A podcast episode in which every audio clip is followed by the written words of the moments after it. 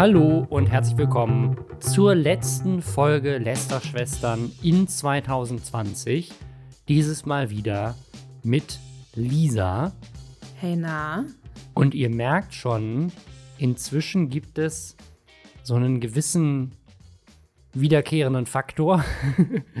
und dazu sagen wir am Ende der Folge noch was. Es gibt nämlich spannende News für nächstes Jahr, was diesen Podcast angeht. Und ihr merkt es auch, wir sind hier. Obwohl wir eigentlich letzte Folge angekündigt haben, es kann sein, dass einfach nichts mehr kommt, weil wir Cyberpunk spielen. Hast du jetzt inzwischen Cyberpunk gespielt?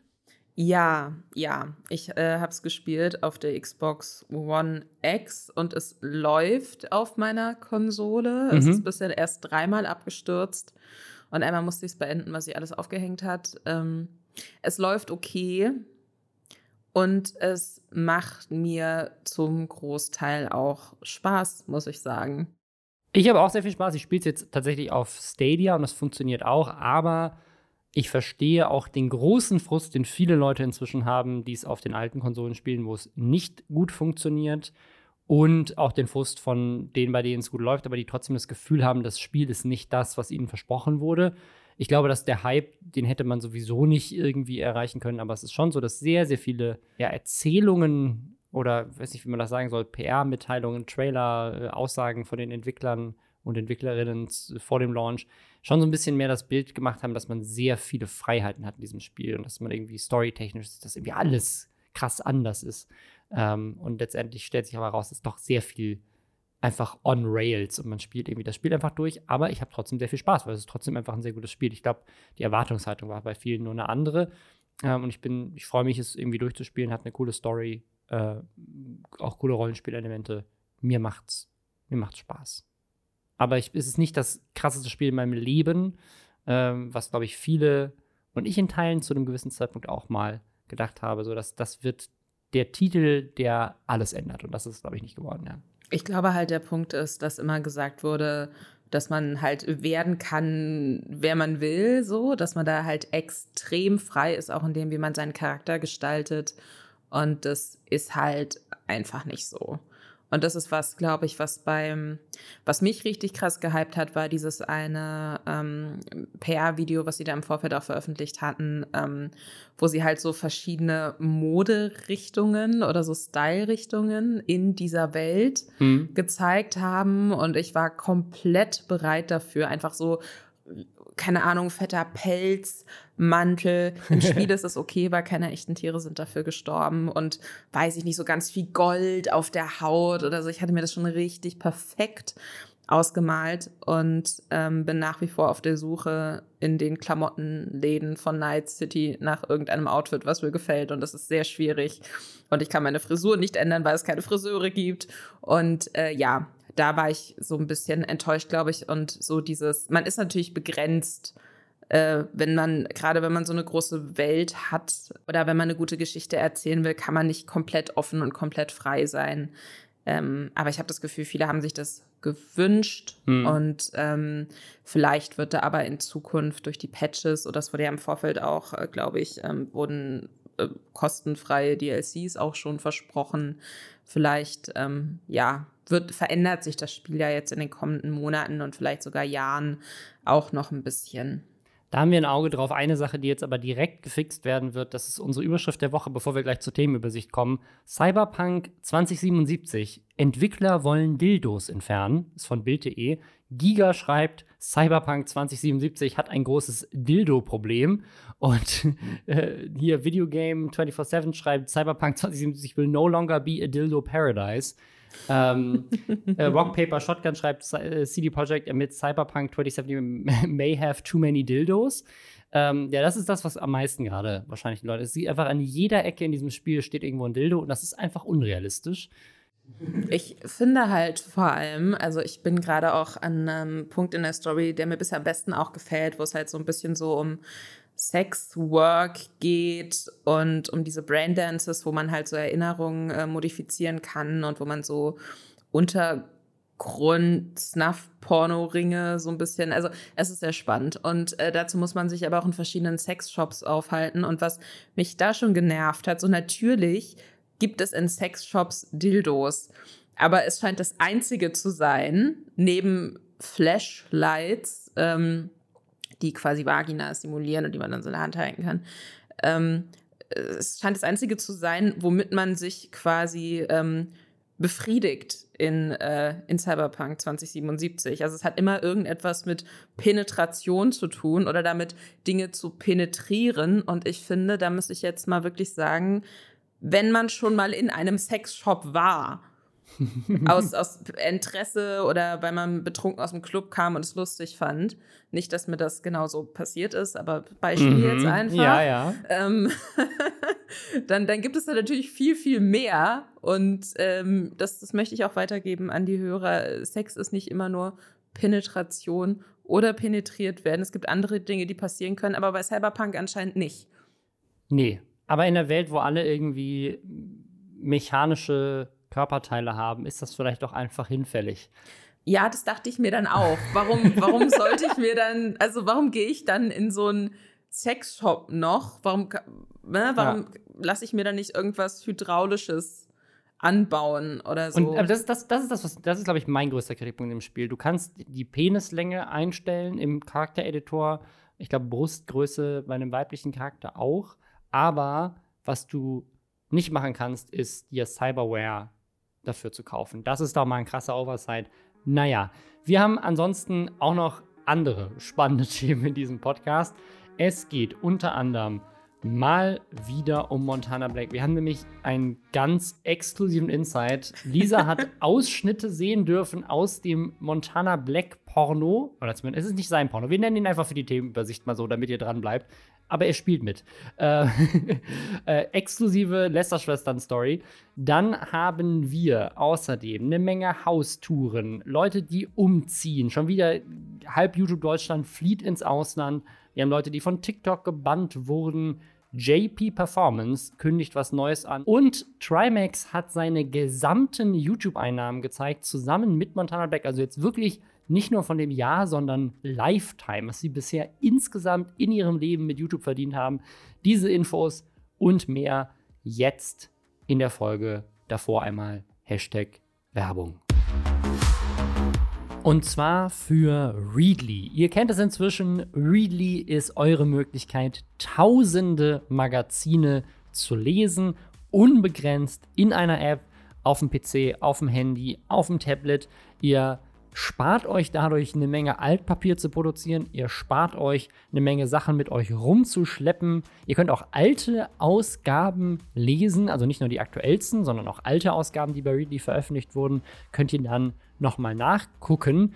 Und das ganze Ding ist jederzeit kündbar. Ihr könnt die Sachen runterladen, offline lesen. Und wie gesagt, mehr als 5000 Magazine mit wirklich der gesamten Bandbreite. Also sei es jetzt irgendwie die Autobild oder Time Magazine oder Rolling Stone oder eben Sachen, die ich jetzt gerne lese, wie zum Beispiel die GameStar oder die M-Games. Ne, also die haben auch äh, so ganze Home and Garden Backmagazine. Also wer jetzt auch irgendwie der Wei Familie zu Weihnachten irgendwie eine Freude machen will, äh, es gibt so einen Familienaccount mit bis zu fünf Profilen, könnt ihr äh, ne, also auch wenn die, die äh, Oma gerne Backmagazine liest oder sowas, ist das vielleicht auch für sie eine Möglichkeit äh, als Weihnachtsgeschenk. Ihr könnt das Ganze einen Monat kostenlos testen, indem ihr auf readly.com slash Lästerschwestern mit Ä geht. Und danach kostet das Ganze 8,99 Euro pro Monat für die ersten drei Monate. Danach kostet es 9,99 Euro pro Monat. Aber auch das ist immer noch ein Schnäppchen, weil, ich sage das jedes Mal, wenn Readly dabei ist, es ist teurer teilweise, die Magazine einzeln so am Bahnhof zu kaufen. Also manche von denen kosten schon mehr als 9,99 Euro. Und hier kriegt man alle für insgesamt jetzt sogar nur 8,99 Euro, wenn man es jetzt für die ersten drei Monate hat. Das heißt, ihr habt es einen Monat kostenlos, dann drei Monate für 8,99 Euro und ihr könnt es auch dazwischen jederzeit monatlich kündigen, wenn ihr wollt. ready.com slash Lästerschwestern mit Ä. Wir fangen aber direkt mit der krassesten Story an. Wir hatten es neulich, als du hier zu Gast warst. Es geht um King Orgasmus One, den ich nicht kannte. Du hast mich äh, in diese Welt eingeführt. und der hat Fotos gemacht zusammen mit Montana Black, wirklich zwei Tage nachdem der seinen letzten großen Sexismus-Skandal äh, irgendwie hatte, äh, wo er äh, auf Malta irgendwie Frauen in Twitch-Livestreams angemacht hat. Da postet er ein Foto mit ihm, mit irgendwie zwei Frauen, die sich so an seinem Lamborghini rekeln. Es gab auch noch irgendein anderes Foto, was super schnell gelöscht wurde wieder, wo man behind the scenes ihn gesehen hat bei einem Pornodreh, wo sehr viel zu sehen war und das Bild ist dann wieder gelöscht worden. Und ja, du hast mir dann erklärt, wer King Orgasmus One ist und was der so macht. Und anscheinend es ein Porno geben wird, in dem Montana Black irgendwie eine Rolle spielt. Und was genau diese Rolle war, wussten wir nicht. Aber du bist tief drin in dieser Szene, kennst, kennst Menschen, die damit zu tun haben und hast es tatsächlich geschafft, äh, so kleine Einblicke zu bekommen. Genau, ich war natürlich auch extrem aufgeregt. Ähm, und ich freue mich sehr, dass ich das jetzt hier auch teilen darf. Also ähm, nochmal kurz vielleicht, King Orgasmus One ist ein Deutsch-Rapper, der aber schon vor Jahren so eine Porno-Reihe hatte, die dann Kult geworden ist, so vor allem in der Berliner Rap-Szene, und zwar die Orgi-Pörnchen. Und das waren immer, ähm, ja, Pornos, die jetzt nicht so richtig hardcore oder nischig waren, sondern die halt echt irgendwie ein bisschen so ein Suffatzen-Humor und dann stößt man mit einem Bier an und dann hat irgendjemand im Hintergrund Sex. Also so kann man sich das vorstellen. Und King Orgasmus One hat diese Orgi-Pörnchen-Reihe jetzt wieder neu aufgelegt für Fandorado exklusiv.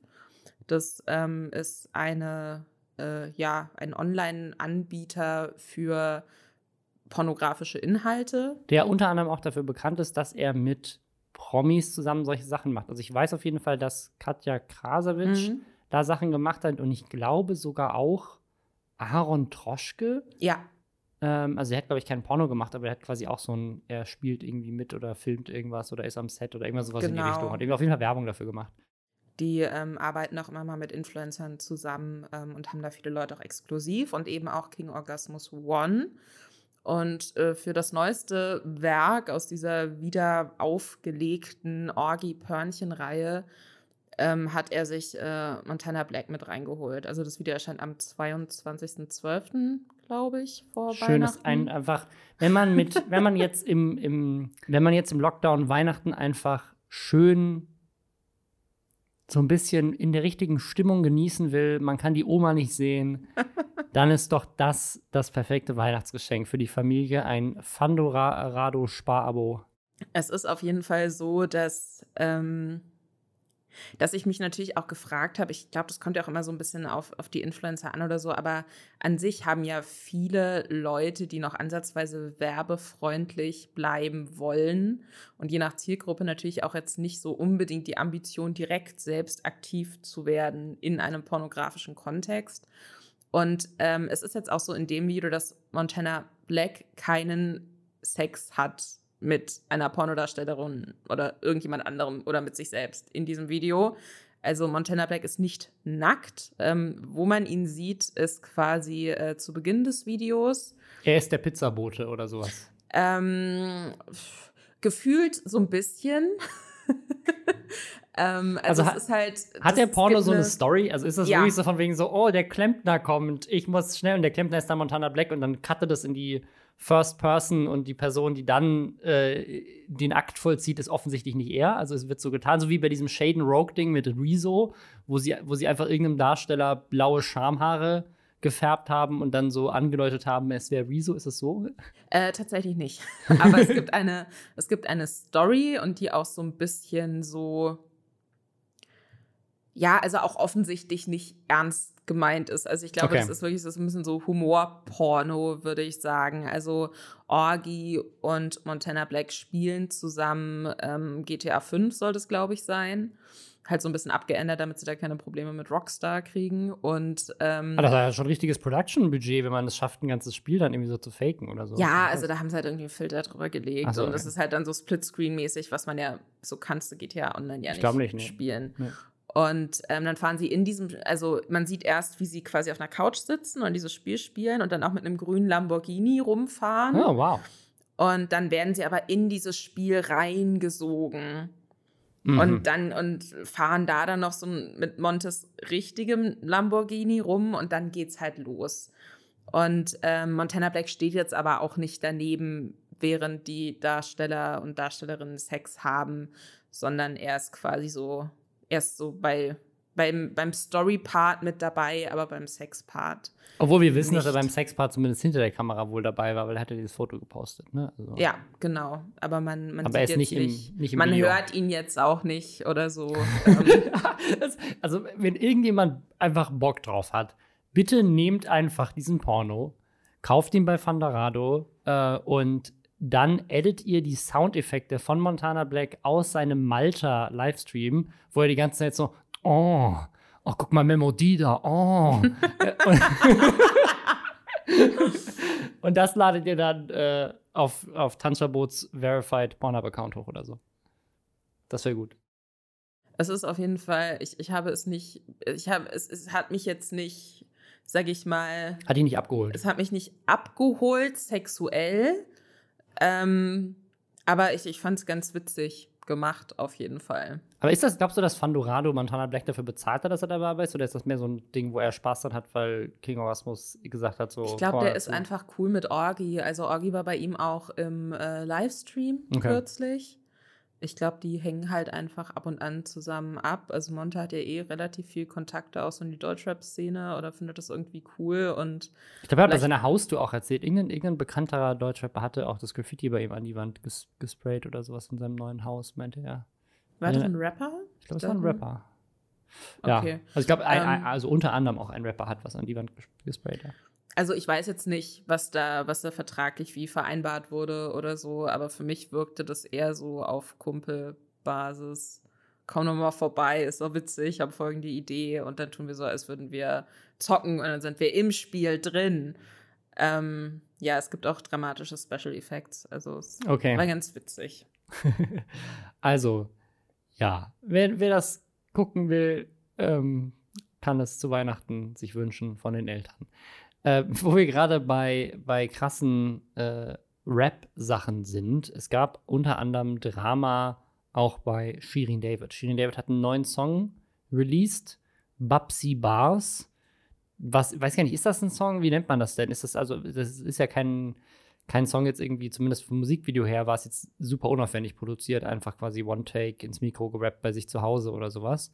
Also war mehr so ein Freestyle zwischendurch Release. Ich glaube auch nicht, dass das jetzt groß irgendwie Zeit von einem Album ist oder sowas.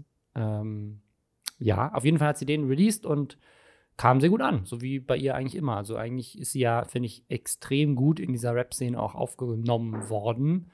Obwohl das bei Katja Krasowitsch inzwischen auch so ist, was mich auch sehr wundert. Also es gab mal so eine Zeit, ich finde das faszinierend, wie sich das so wandelt. So vor fünf Jahren oder vielleicht auch noch, ja, ich, glaub, glaube, es sind weniger als fünf Jahre, wo Leute halt, so YouTuber angefangen haben zu rappen. Äh, und da habe ich ja dann auch angefangen zu rappen, so als Parodie von den ganzen YouTubern, die anfangen zu rappen. Und da war das auf jeden Fall nicht so, dass irgendjemand von denen in der Szene in irgendeiner Form anerkannt wurde. Also es wurde sich eher darüber lustig gemacht. Es wurde sich auch darüber lustig gemacht, als Ape Crime dann zum Beispiel gesagt hat, sie geben jetzt alles auf für die Musik und machen nur noch Musik. Und dann waren sie irgendwie zwei Monate später, waren sie wieder zurück auf ihrem YouTube-Kanal. Aber das hat doch auch mit der Qualität zu tun. Also, dass ein Lion mit seinem furchtbaren Löwen, es tut mir leid, mit seinem wirklich furchtbaren Löwenkind-Album, dass, dass der damit nicht ernst genommen wird, weil das ja so auf einem ähnlichen Qualitätslevel war wie diese alten Schlümpfe-Party-Hits für Kinder, so. ähm, dass der da nicht ernst genommen wird, das ist mir schon klar. Aber was man ja jetzt zum Beispiel bei ähm, Katja oder auch bei Shirin sagen muss, ist, dass die gute Rap-Stimmen haben Mhm. und dass die einfach als Performerin extrem gut rüberkommen. Die haben geile Musikvideos. Das letzte Katja Krasowitsch-Video war Wahnsinn. Es wird ja ich. auch von denselben Das Leuten hat produziert. Spectre Genau. gemacht, der damals dieses unfassbar legendäre Agro-Ansage 2 Video gemacht hat, wo so Kampfflugzeuge über dem Palastgebäude in Schöneberg geflogen sind, wo damals jeder so war, so krass, so können Deutschrap-Videos aussehen. Also äh, es ist einfach wahnsinnig gut produziert und die Songs sind dann aber halt auch gut. Also Aber bei weil- Katja auch mittlerweile finde ich, das muss man jetzt nicht mögen, aber das sind keine schlechten Songs. Ich fand ja dieses Million Dollar Ass mit Flair, das ist halt einfach ein Hit, finde ich. Äh, Sehr äh, oft gehört. Also ich, ich, ich auch. Ich finde, das liegt aber daran, dass, also es ist halt ist eine Frage. Ich meine, ich möchte ihr jetzt nicht ihr Talent aberkennen, aber ich, also sie hat sich ja auch gesteigert, wenn man sich mal so die ersten, sie hat ja auch Songs vorher rausgebracht. Und ich finde, es war sehr offensichtlich, dass das halt auch viel damit zusammenhängt, also gerade die Qualität der Musikvideos, wie viel ein Label bereit ist, da rein zu investieren. Mhm.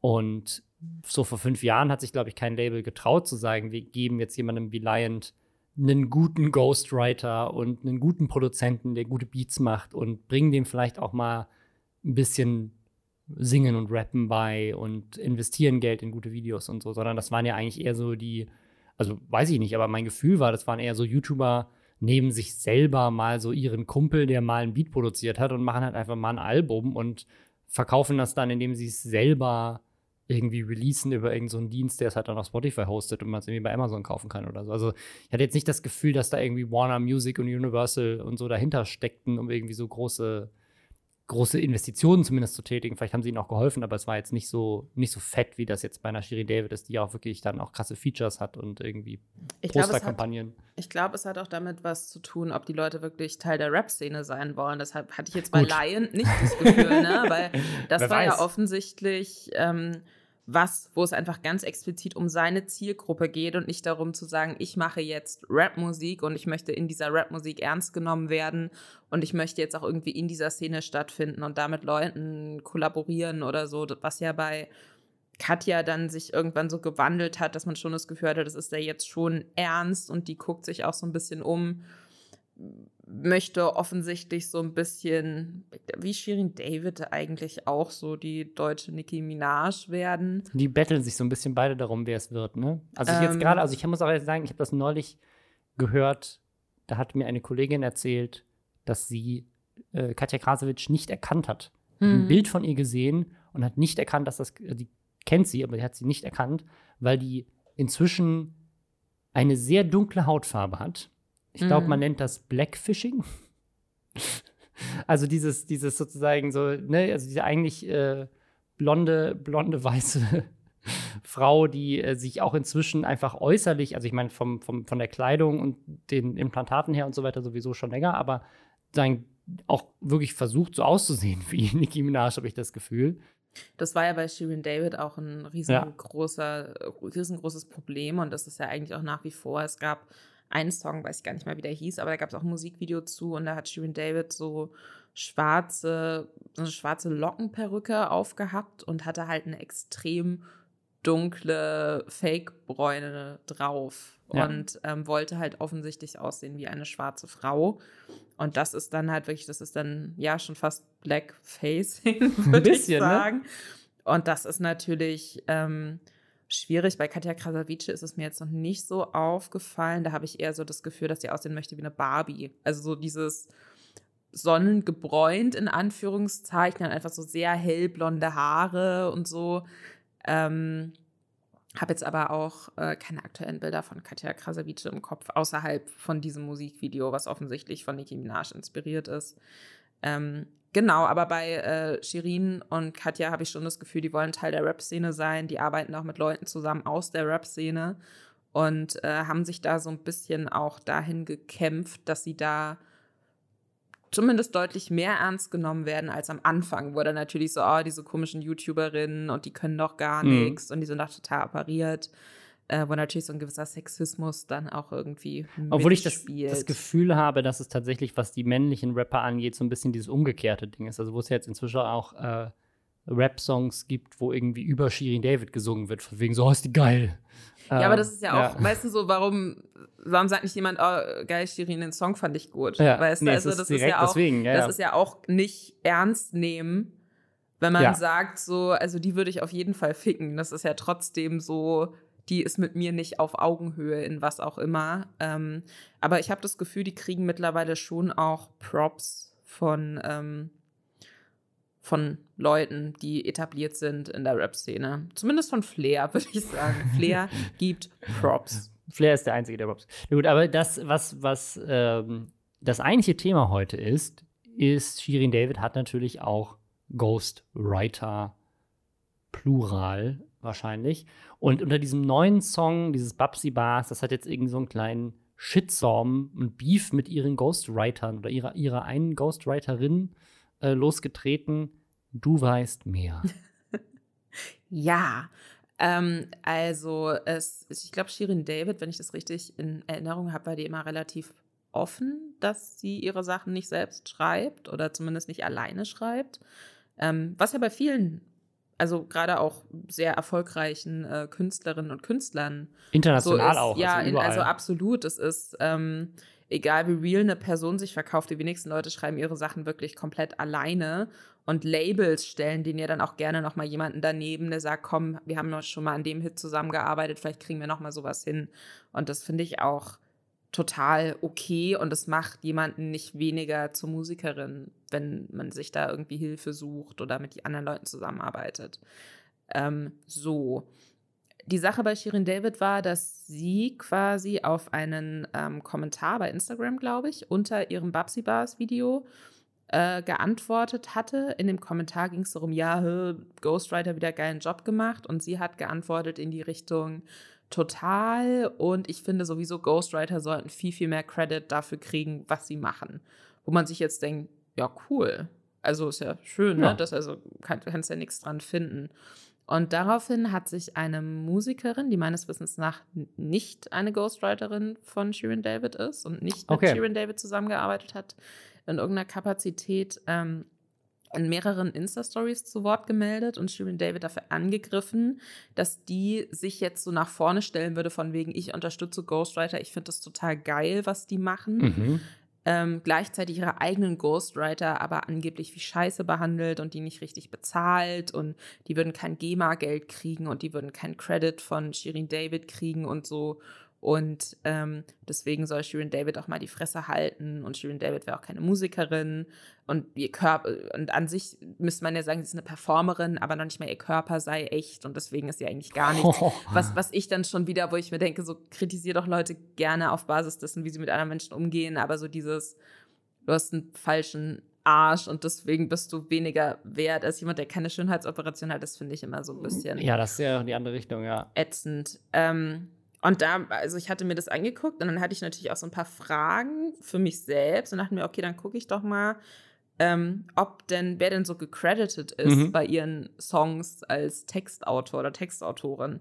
Und da steht ihr Name nie allein. Also da stehen Okay. immer Minimum, steht immer Minimum ein anderer Name vor ihrem Namen, was ja dann schon so ein bisschen zeigt, okay, also die haben, es gibt da offensichtlich den Credit. Also das kann man ja dann auch im Booklet nachlesen oder auf äh, genius.com kann man das auch einsehen. Und ich kenne mich jetzt nicht mit der GEMA aus, aber so wie ich die GEMA äh, kenne, ist es ja so, dass sagen, sobald du in solchen Credits stehst, wirst du eigentlich ja auch bei denen in die Datenbank mit aufgenommen und dann wird das irgendwie verrechnet. Das ist auch nicht unbedingt, also es gibt ja auch viel Kritik an der GEMA und wie Ja. die solche Sachen lösen, also weiß ich nicht. Aber ja, okay. Vor allem ähm, ist es ja auch so, dass normalerweise Künstlerinnen und Künstler jetzt nicht selbst dann dieses GEMA-Geld verteilen, sondern auch um diese Abwicklung und Anmeldung bei der GEMA, darum kümmern sich ja Musikverlage. Genau, und auch, dass sie ihre Ghostwriter nicht gut bezahlen würde, ist ja nicht, die ist ja nicht so, als würde sie sagen so, hey, ich brauche einen Text, äh, schreib mir mal einen, sondern das Label koordiniert das eigentlich alles. Sie macht das ja nicht selber. Würde ich, würde ich auch davon ausgehen, dass das Label da ähm, eigentlich so diese Verträge auch macht. Ähm, weiß ich jetzt nicht, wie das bei Shirin David im Detail ist, was da das Management auch für eine Rolle spielt oder so. Äh, anderer Vorwurf war noch, dass sie die Leute, mit denen sie zusammenarbeitet, NDA, arbeitet, NDAs unterschreiben lässt, also so Verträge, wo die quasi sich nochmal dazu verpflichten, nicht darüber zu sprechen, wie diese Zusammenarbeit lief. Was, Ähm, glaube ich, aber auch bei größeren Künstlern üblich ist, oder? Also ich Was glaube, ja auch jeder von uns eigentlich unterschreibt, wenn man einen neuen Arbeitsvertrag Ja, ja, unterschreibt. ja. Da steht ja auch immer drin, es dürfen interne Informationen nicht nach außen gegeben werden. Ja. So, deswegen fand ich das als Vorwurf dann auch so ein bisschen, wo ich mir dachte, okay, klingt jetzt vielleicht für Leute, die sich damit nicht beschäftigt haben, so total weird, von wegen, aha, da läuft richtige Scheiße ab und Leute dürfen noch nicht mal darüber sprechen. Aber im Endeffekt so hat jeder Mhm. schon mal unterschrieben, sowas. Da steht dann halt nicht Non-Disclosure Agreement drüber, sondern halt Arbeitsanstellungsvertrag. Ähm, aber im Endeffekt ist es das Gleiche. Und äh, Shirin David hat sich auf diese Anschuldigung dann geäußert und hatte eben auch darüber gesprochen, ja, NDAs lässt sie alle Leute unterschreiben, nicht nur ihre Ghostwriter. Und So, alle, alle Leute. Siehst du, Ja. Shirin David auf der Straße, kann ich kurz ein Foto mit dem machen. So erstmal so, kannst du mal kurz unterschreiben, dass, dass du nicht hinterher erzählst, das Foto wäre scheiße gewesen oder sowas. Unterschreib mal bitte. Ich habe diesen Burger bei Ihnen bestellt und ich möchte, dass Sie mit niemandem darüber sprechen. Bitte unterzeichnen Sie hier. Niemand darf wissen, dass ich in Wirklichkeit Burger esse. Ja, also, ja, keine Ahnung, alle, mit, die mit ihr zusammenarbeiten, ihr Fahrer, anscheinend hat sie einen Fahrer, Ui. keine Ahnung, also äh, hier Big Business und alles. Und ähm, was sie dann aber noch macht, und das ist natürlich nicht so cool, ist, dass sie dann, also es wird kein Ghostwriter namentlich genannt, es geht aber offensichtlich um eine Person. Mhm. Und äh, über diese Person sagt sie dann auch, weil sie sich offensichtlich bewusst ist, woher dann auch diese Geschichten kommen, von wegen die Leute werden nicht richtig Ja, der bezahlt. offensichtlich ihren NDA gebrochen, diese Person. ähm, da sagt sie dann, der hätte, den hätten sie immer mit dem Taxi ins Studio fahren lassen. Der wäre oft dann auch nicht gekommen, weil er zu viel gefeiert hätte. Und sie hätten ihm irgendwie, hätten ihn mal mit ins Stripclub genommen für 10.000 Euro und so weiter. Also so ihn im Endeffekt dann als sehr, ohne den Namen zu nennen, als sehr unprofessionell dargestellt, als Mhm. hätte sie ihm eigentlich einen Gefallen damit getan, dass er für sie arbeiten darf und so. Und das ist natürlich nicht so cool. Das heißt, wenn man bei Shirin David arbeitet, unterschreibt man ein NDA und dann nimmt sie einen für 10.000 Euro mit in den Stripclub. Also wenn du noch ein bisschen, keine Ahnung, so offene Zeitslots so in Wie, deinem wie wird man. Ghostwriter? Googeln kurz. Reime finden. Die Maschine. Ähm, genau. Und dann hat sich jetzt noch der Bruder zu Wort gemeldet von diesem Ghostwriter und hat diese Anschuldigung an Shirin David wiederholt und auch wieder dieses, es werden keine GEMA-Gelder bezahlt und der Ghostwriter hätte seine Taxis selber bezahlt und er hätte dazu irgendwie Abrechnungen gesehen und es ist wirklich dann, ach, ja, es ist so ein bisschen anstrengend. Es geht aber explizit nicht darum, dass es ein Problem ist. Also habe ich das Gefühl zumindest. Es geht nicht explizit darum, dass es ein Problem ist, dass sie sich die Texte von anderen Leuten schreiben lässt, weil das wäre scheinheilig, weil das machen Mhm. genug Menschen so. Sondern es geht darum, dass das anscheinend, dass wie sie mit Leuten umgeht, die für sie arbeiten, dass das nicht Okay. okay ist. Und Shirin David hat mittlerweile ihre Insta-Stories, in denen sie halt sich rechtfertigt, auch wohl gelöscht. Äh, hatte ich nicht nachgeprüft, hatte ich vorhin ähm, gelesen äh, auf dem Weg hier zur Aufnahme. Und vielleicht hat, wurde sich da jetzt mittlerweile auch nochmal geeinigt und niemand möchte sich mehr dazu äußern. Keine Ahnung. Aber das ist so ein bisschen der Beef gerade. Okay. Was, was ich so ein bisschen schade finde, weil an sich finde ich auch, also ich finde immer, dass man darüber sprechen muss, wenn Menschen andere Menschen, die so ein bisschen unter ihnen stehen, ausbeuten, um selbst sehr erfolgreich zu sein. Das ist natürlich immer scheiße. Aber ich finde Shirin David als äh, Kunstfigur oder auch als Künstlerin, finde ich die eigentlich ganz spannend, wenn sie sich nicht gerade sehr dunkelbraune Fake Tan ansprühen lässt. Deswegen mal gucken, was da noch so passiert. Mal gucken, was da passiert und wie lange sie noch in Deutschland bleibt. Denn das ist ja der neue, der neue Trend. Wir wollen mal kurz ein bisschen updaten. Es gibt so zwei Trends eigentlich, die sich jetzt in den letzten Wochen rausgezeichnet haben. Das eine ist, wir haben es gerade schon mit Montana Black. Der hat sein Haus gezeigt, aber nicht nur der, auch Dena, Marvin Magnificent. Also ich war einfach nur auf der Trendseite und da waren irgendwie drei Haustours in den Trends. Und dann ziehen auch noch andere Leute weg aus Deutschland. Wir fangen mal Montana Black an. Wir haben jetzt das Ende seiner Haustour, das, das dritte Level, den Keller. Ich habe mittlerweile das Gefühl, ich lebe da. Also ich habe mich so viel mit diesem Haus beschäftigt in den letzten Wochen. Das war ein bisschen schwierig. Ja, man hat jetzt den Gaming Keller gesehen. Wir haben über den Ga Gaming Keller in der, im Podcast ja schon mal gesprochen, äh, weil er den im Stream schon mal gezeigt hatte. Das in dem Video ist jetzt eigentlich nichts Neues, aber du hast ihn tatsächlich zum ersten Mal gesehen. Da. Was ist dein Interior Design äh? Also ich finde halt, wenn man es jetzt aus so einer, hier lebt jemand und das ist ein Raum in einem Wohnhaus Perspektive Mhm. sieht, dann ist es natürlich komplett überzogen und auch so ein bisschen so, oh Gott, wie kann man sich da drin wohlfühlen? Aber wenn man es natürlich aus der Perspektive sieht, dass ähm, es sein Job ist, zu streamen und dass er damit sein Geld verdient, dann hat er sich ja im Endeffekt einfach nur ein Studio Ja, ins Haus ja gebaut. und von so einem Messebauteam. Er Ja. sagt das so nebenher so, aber es ist offensichtlich tatsächlich wirklich einfach wie so ein Messestand in seinen Keller reingebaut worden. Äh, und ich finde, das sieht schon sehr aufwendig, sehr hochwertig aus. Ähm, weiß ich aber nicht, also ich weiß nicht, ob er das gemütlich findet, ob der sich auch sagt, so, so jetzt streame ich nicht, aber jetzt habe ich Bock mit Orgi GTA 5 zu zocken. Ob die sich dann, da, der hat ja auch so eine Couch oder so noch, Ja, ob der sich dann wirklich in diesen Kellerraum setzt oder ob er dann nicht doch lieber in seinem Wohnzimmer sitzt, was aussieht wie ein Raum, in dem sich Menschen wohlfühlen können. Also ich, ich finde, das ist so ein bisschen, ist halt ein Studio. Ne? Ja, ja. Und ich meine, du hast natürlich im Keller Platz und du kannst es da gut machen, aber ich glaube auch gerade jemand, der jeden Tag streamt, das ist ja wirklich wie in einem fensterlosen Raum im Keller deine acht Stunden Büroarbeit zu machen, hast du auch keinen Bock drauf. Also ich hätte Mhm. jetzt ehrlich gesagt, ich meine, man hat da so eine Belüftungsanlage reingebaut, aber ich hätte mein Studio jetzt auch nicht gerne, glaube ich, im Keller, auch wenn das der Raum ist, der sich am besten anbietet. Eine Sache, die mich, die mich an diesem Zimmer so irritiert ist, ich glaube, dieses Zimmer sieht sehr geil aus, wenn es der Geschmack ist von einem, wenn man da ist. Also, ne, die haben so eine, so eine Infinite ähm, Decke. Ceiling, so, wo so Spiegel eingebaut sind und LEDs, die das so unendlich auswirken lassen. Das, nur er sagt das direkt, auf der Kamera wirkt es nicht.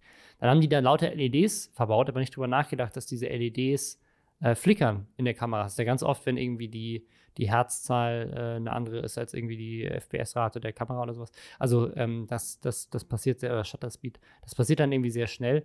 Aber das sind so Dinge, das finde ich so faszinierend. Also offensichtlich hat da so ein Messebauteam so ein, so ein Zimmer reingebaut, was auch ein Stand auf der Gamescom sein könnte. Wo man wahrscheinlich, wenn man auf der Gamescom in diesem Stand wäre, würde man denken so, wow, wie geil. Hier kann ich jetzt meinen neuen Aquarium-Simulator spielen. Geiles, geiles Zimmer oder sowas, ne?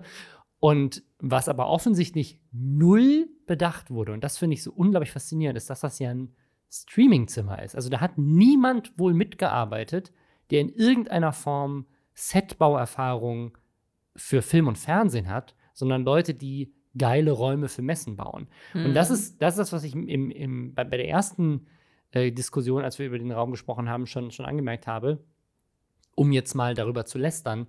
Ich glaube, dass das schon geil ist, in diesem Raum zu sein. Ich finde nur, er sieht auf der Kamera richtig kacke aus. Allein, also allein wie das, wie das von den Fernsehern und dem, von dem Aquarium hinter ihm geframed ist, macht keinen Sinn. Es sieht nicht visuell geil aus von vorne. Ähm, die, der hat viel zu wenig Licht von vorne dafür, dass der Raum so hell ist. Deswegen säuft er immer ab und ist super dunkel auf seiner Cam, wenn er streamt, was auch null Sinn macht.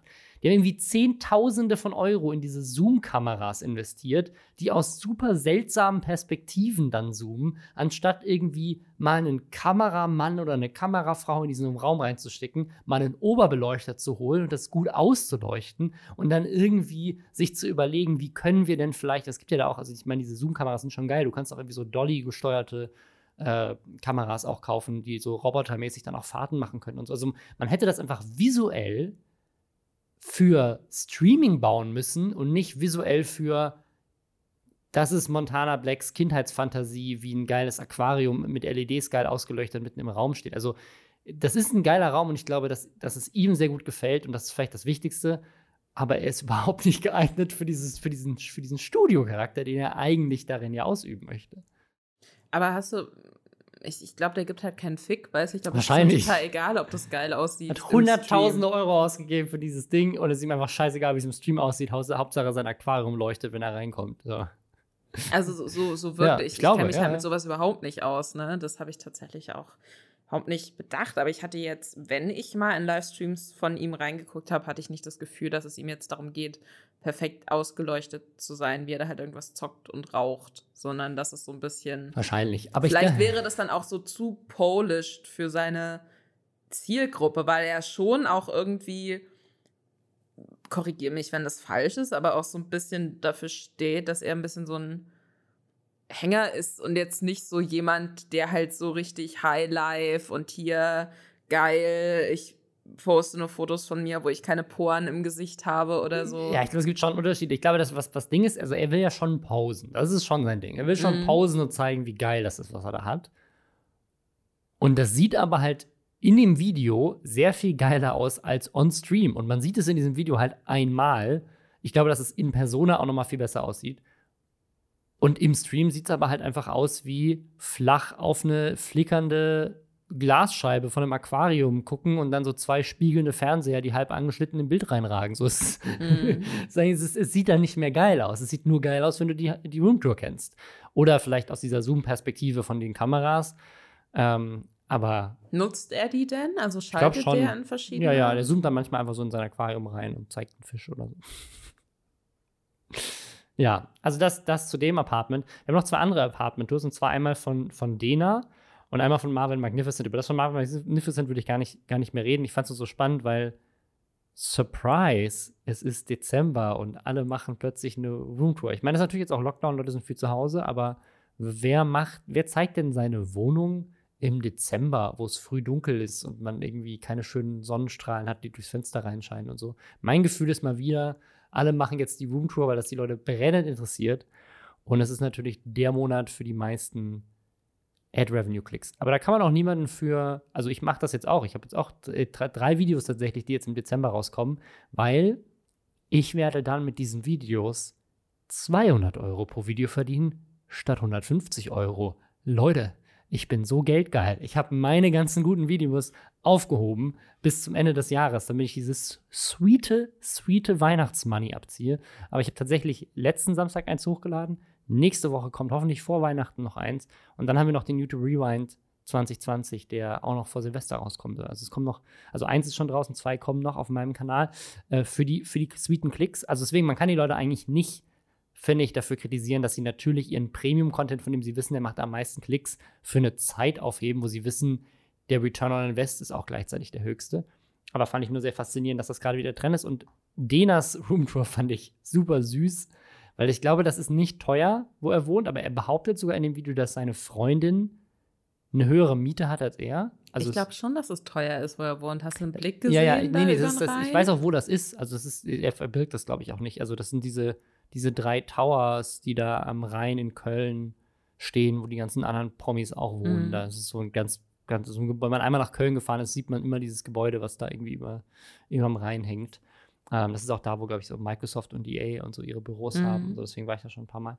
Und ähm, ich glaube nicht, dass das günstig ist. Aber es ist halt super klein.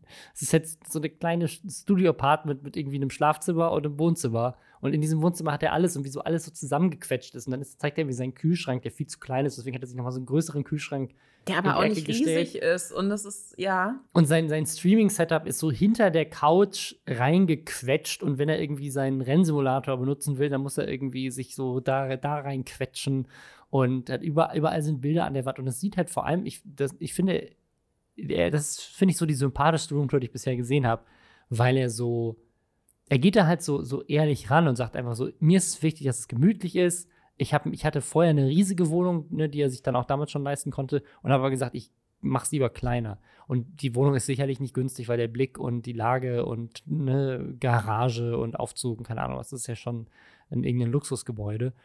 Aber es ist schon einfach richtig lustig, so diese ganzen Premium, so hier ist eine Küche bei Montana Black im zweiten Stock, die benutze ich einfach nicht, das ist einfach ein Raum, der ist hier einfach. Und dann den er so, hier ist meine Küche, die gleichzeitig auch mein Studio und mein, mein Rennsimulator und mein Wohnzimmer ist, wo ich irgendwie keinen Platz habe, meine Gewürze unterzubringen. Deswegen stehen die hier und alles andere wie Toastbrot und Zwiebeln habe ich so aufeinander gestapelt und mein, meine Mikrowelle und mein Wasserkocher ist oben auf meinen Küchenschränken, was ziemlich gefährlich ist, weil ich der Einzige bin, der drankommt und wenn man irgendwie heißes Wasser kocht und man holt sich das so, muss so über seinen Kopf drüber reichen, um es irgendwie runterzuholen, schüttet man sich irgendwie heißes Wasser auf den Kopf. Also, aber it's real, ist einfach gemütlich. Also ich habe eine Theorie dazu, warum diese äh, Home Story Sachen auch gut für Dezember passen. Und zwar glaube ich schon, und das ist zumindest immer so mein Empfinden, dass man ja auch so ein bisschen gemütlicher wird mhm. um die Feiertage, ne? Oder man, keine Ahnung, selbst wenn man jetzt nicht der größte Weihnachtsfreund der Welt ist oder Weihnachten gar nicht feiert, man guckt ja dann schon irgendwie immer so ein bisschen, okay, und hier noch die Kuscheldecke auf die Couch, die für den Sommer zu warm ist, oder hier mache ich mal fünf Kerzen an oder so. Ich glaube, man ist so sowieso so ein bisschen heimeliger mhm. und ist auch einfach mehr zu Hause und findet es dann vielleicht nochmal doppelt interessant, auch wie richten sich denn andere Leute ein? Haben die mhm. vielleicht mhm. irgendwie auch so ein bisschen so Winterdeko irgendwo? Das war jetzt im Fall von äh, Felix von der Laden und Marvin Magnificent nicht so. Ähm, bei Montana Black habe ich jetzt auch keine Weihnachtsdeko gesehen, um ehrlich zu sein. Nee. Gab es vielleicht nicht in Schwarz. Ähm, aber ich glaube schon, dass das eine gute Zeit ist für so Home Story Sachen. Und dann, dann fühlt man sich den natürlich auch näher, weil man sich denkt, ja, guck mal, der filmt jetzt auch, der, keine Ahnung, ist jetzt nicht groß unterwegs draußen, weil es eh dunkel und jetzt hier wieder Lockdown Light und so. Aber der sitzt auch gerne zu Hause und ich sitze ja auch gerade auf der Couch und ist doch nett jetzt hier so.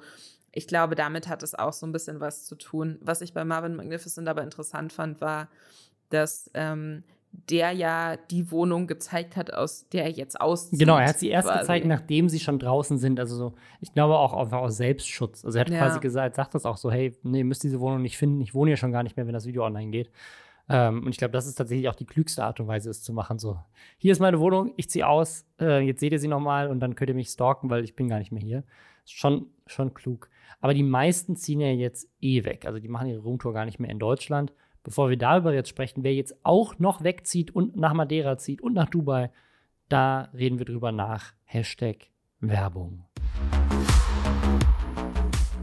Und zwar für Cyberport, die inzwischen fast schon regelmäßig hier dabei sind. Es geht wieder darum, dass ich euch heute ein cooles neues Notebook vorstelle, das es bei Cyberport zu kaufen gibt. Dieses Mal geht es um das HP Envy X360 Evo. Man hört es ein bisschen im Namen X360, das hat so ein 360-Grad-Scharnier. Das heißt, man kann den Bildschirm quasi in die andere Richtung umklappen und es in so ein 2 in 1 Tablet verwandeln. Das Ganze hat ein Touchscreen und man kann auf diesem Screen nicht nur den Finger, sondern auch einen Stift benutzen. Und ich bin einfach ein riesen Fan von solcher Art von Notebooks, weil bin ich natürlich auch so ein bisschen vorbelastet durch unseren Arbeitsalltag. Aber wer viel irgendwie in Meetings sitzt, keine Ahnung, auch in der Uni oder sowas, viel Notizen machen muss, einfach viel schreiben muss, finde ich, ist so eine Tablet-Lösung einfach genial, für uns natürlich nochmal extra spannend, wer irgendwie im Bereich Design arbeitet oder irgendwelche Sachen feedbacken muss in Präsentationen oder in Photoshop oder sowas, natürlich die Möglichkeit, irgendwie auf so einem Tablet rumzuzeichnen und gleichzeitig dann die Möglichkeit zu haben, es umzuklappen und dann weiter normal E-Mails zu schreiben oder sowas, ist für unseren Arbeitsalltag einfach super praktisch und das Ding hat abseits von dieser Funktion natürlich auch noch eine Menge Power unter der Haube. Das hat äh, den neuesten i7-Prozessor, hat 16 GB RAM, Terabyte SSD und hat auch dieses coole Windows Hello Feature. Das hat so eine IR-Kamera und kann mit Hilfe von, von dieser IR-Kamera und so einem PIN-Code äh, und so einem Fingerprint-Sensor einfach den Login viel schneller machen. Finde ich auch ein super cooles Feature. Wer sich das angucken will und auch generell einfach mal bei Cyberport vorbeischauen will, was die sonst noch im Angebot haben, äh, da gibt es natürlich alles rund um äh, die richtige Technik, die man irgendwie braucht. Das findet ihr in den Show Notes. Ja, nach Unge zieht jetzt auch Taddel nach Madeira. Und ich bin mir auch gar nicht sicher, ob Adi auch, aber Taddel auf jeden Fall nach Madeira. Madeira, das neue YouTuber-Paradies. Was ich bei Taddel tatsächlich ganz spannend finde, weil ich nicht so auf dem Schirm hatte, dass der so mit Simon Unge so befreundet ist. Mhm. Ähm, also die kennen sich bestimmt und mögen sich bestimmt auch, aber ich hatte jetzt nicht, ich hatte ihn jetzt nicht so in diesem Kosmos. So bei Tanzverbot, das war ja so, dass er ihn dann auf die Insel geholt hat und so. Aber, und also ob er vielleicht auch einfach, ohne dass er jetzt mit Unge da jeden Tag rumhängt, äh, einfach so dahin zieht, weil er einfach mitbekommen hat, ist ein geiles Land, äh, ist Europa, aber gleichzeitig super warm, Steuern sind günstig, Land ist schön. Ähm, vielleicht hat es damit was zu tun, aber es ist also es ist irgendwie schon so ein Running Gag, sieht man auch unter dem äh, Video von Tuttle, wo er jetzt irgendwie so sein, über seinen Umzug redet und so, dass da ganz viele Leute kommentieren, was das schon für ein Meme geworden ist. Und ich habe den Witz schon im YouTube Rewind letztes Jahr gemacht, dass irgendwie alle nach Madeira ziehen, weil da, da schon irgendwie alle in diese Villa gegangen sind, wo es halt diesen großen Shitstorm mit Tanzverboten Abdel und so gab. Das war ja schon Anfang letzten Jahres. Also Madeira ist aber ich glaube wirklich nur wegen Unge zu so einem Pilgerzentrum für deutsche YouTuber geworden. Es ist so ganz faszinierend. Alle wollen dahin. Ich habe neulich von einer anderen YouTuberin äh, gehört, dass sie da auch hin möchte. So, das hatte sie uns einfach so erzählt, quasi so. Also, das war mal so ein, so ein, so ein beiläufiges Ding. So, ach, wir haben da auch schon mal drüber nachgedacht, ob wir da nicht hinziehen. Die kennen Unge gar nicht. Die haben mit dem noch nie geredet. Die haben trotzdem überlegt, da hinzuziehen, weil sie gehört haben, da ist geil. Was wenn Unge im Geheimen so einen richtig krassen Sektenkult ja. aufbaut. So, und die Leute gehen dahin und der verspricht ihnen irgendwie Traffic und dann können die sich auch mal in so ein React-Video von ihm mit reinsetzen oder so. Und eigentlich äh, versklavt er die dann aber alle und dann deswegen so, keine Ahnung, die halbe Kölner YouTube-Szene sitzt dann da auf dieser Insel mit Unge als ihrem Gott und er verfügt so über die. Ich meine, tatsächlich, also ich, ich habe jetzt gesehen, Rice ist jetzt auch gerade da. Die waren aber ja schon vorher bekannt. Also Rice ist ja tatsächlich, glaube ich, auch nur bekannt geworden durch Unge. Und der war jetzt gerade da, als äh, Unge seine Roomtour gemacht hat. Und dem gehört ja auch die halbe Insel inzwischen an, an Immobilien. Und es ne, gab jetzt schon immer wieder so, so Tweets von irgendwelchen YouTubern, die so, ach, hätte nie gedacht, dass Unge mal mein Vermieter ist oder sowas, weil sie halt in Madeira gerade Urlaub machen und dann kriegen sie quasi so Airbnb-mäßig einfach eine Wohnung von Unge. Also einfach, jeder, der nach Madeira zieht, hat gleichzeitig auch irgendwie. Das ist der Beginn von einem Horrorfilm, ich sag dir, wie es ist. das ist was ganz Sinistres. So, das ist, ähm, ich glaube, da Kleine, kleine Verschwörungstheorie hier von mir. Ja, aber äh. wa warum ziehen die da alle hin? Weil es gibt nämlich noch eine zweite Umzugssache und zwar Dubai. Also alle, die nicht nach Madeira ziehen, ziehen nach Dubai. Team Harrison, die Harrisons, die ziehen jetzt nach Dubai und in Dubai wohnen ja schon Simon Desue. Ich glaube, Sami Slimani wollte da auch mal hinziehen. Und der wohnt da und seine, eine seiner Schwestern wohnt da auch. Hier ah, ja. die, die, keine Ahnung, also nicht die älteste, sondern die in der Mitte, die auch mal eine Musikkarriere gestartet hat. Die glaube ich ich gar nicht. Nee, oh Gott. Irgendwas. Ähm, auf jeden Fall mehrere Leute, die in Dubai wohnen und jetzt auch die Harrisons. Und also das ist halt wirklich so eine, so eine spannende Sache. Klar, ich meine, Dubai ist immer warm, Madeira auch immer warm. Beides irgendwie steuerlich sehr viel günstiger, wenn man viel Geld verdient als, als Deutschland.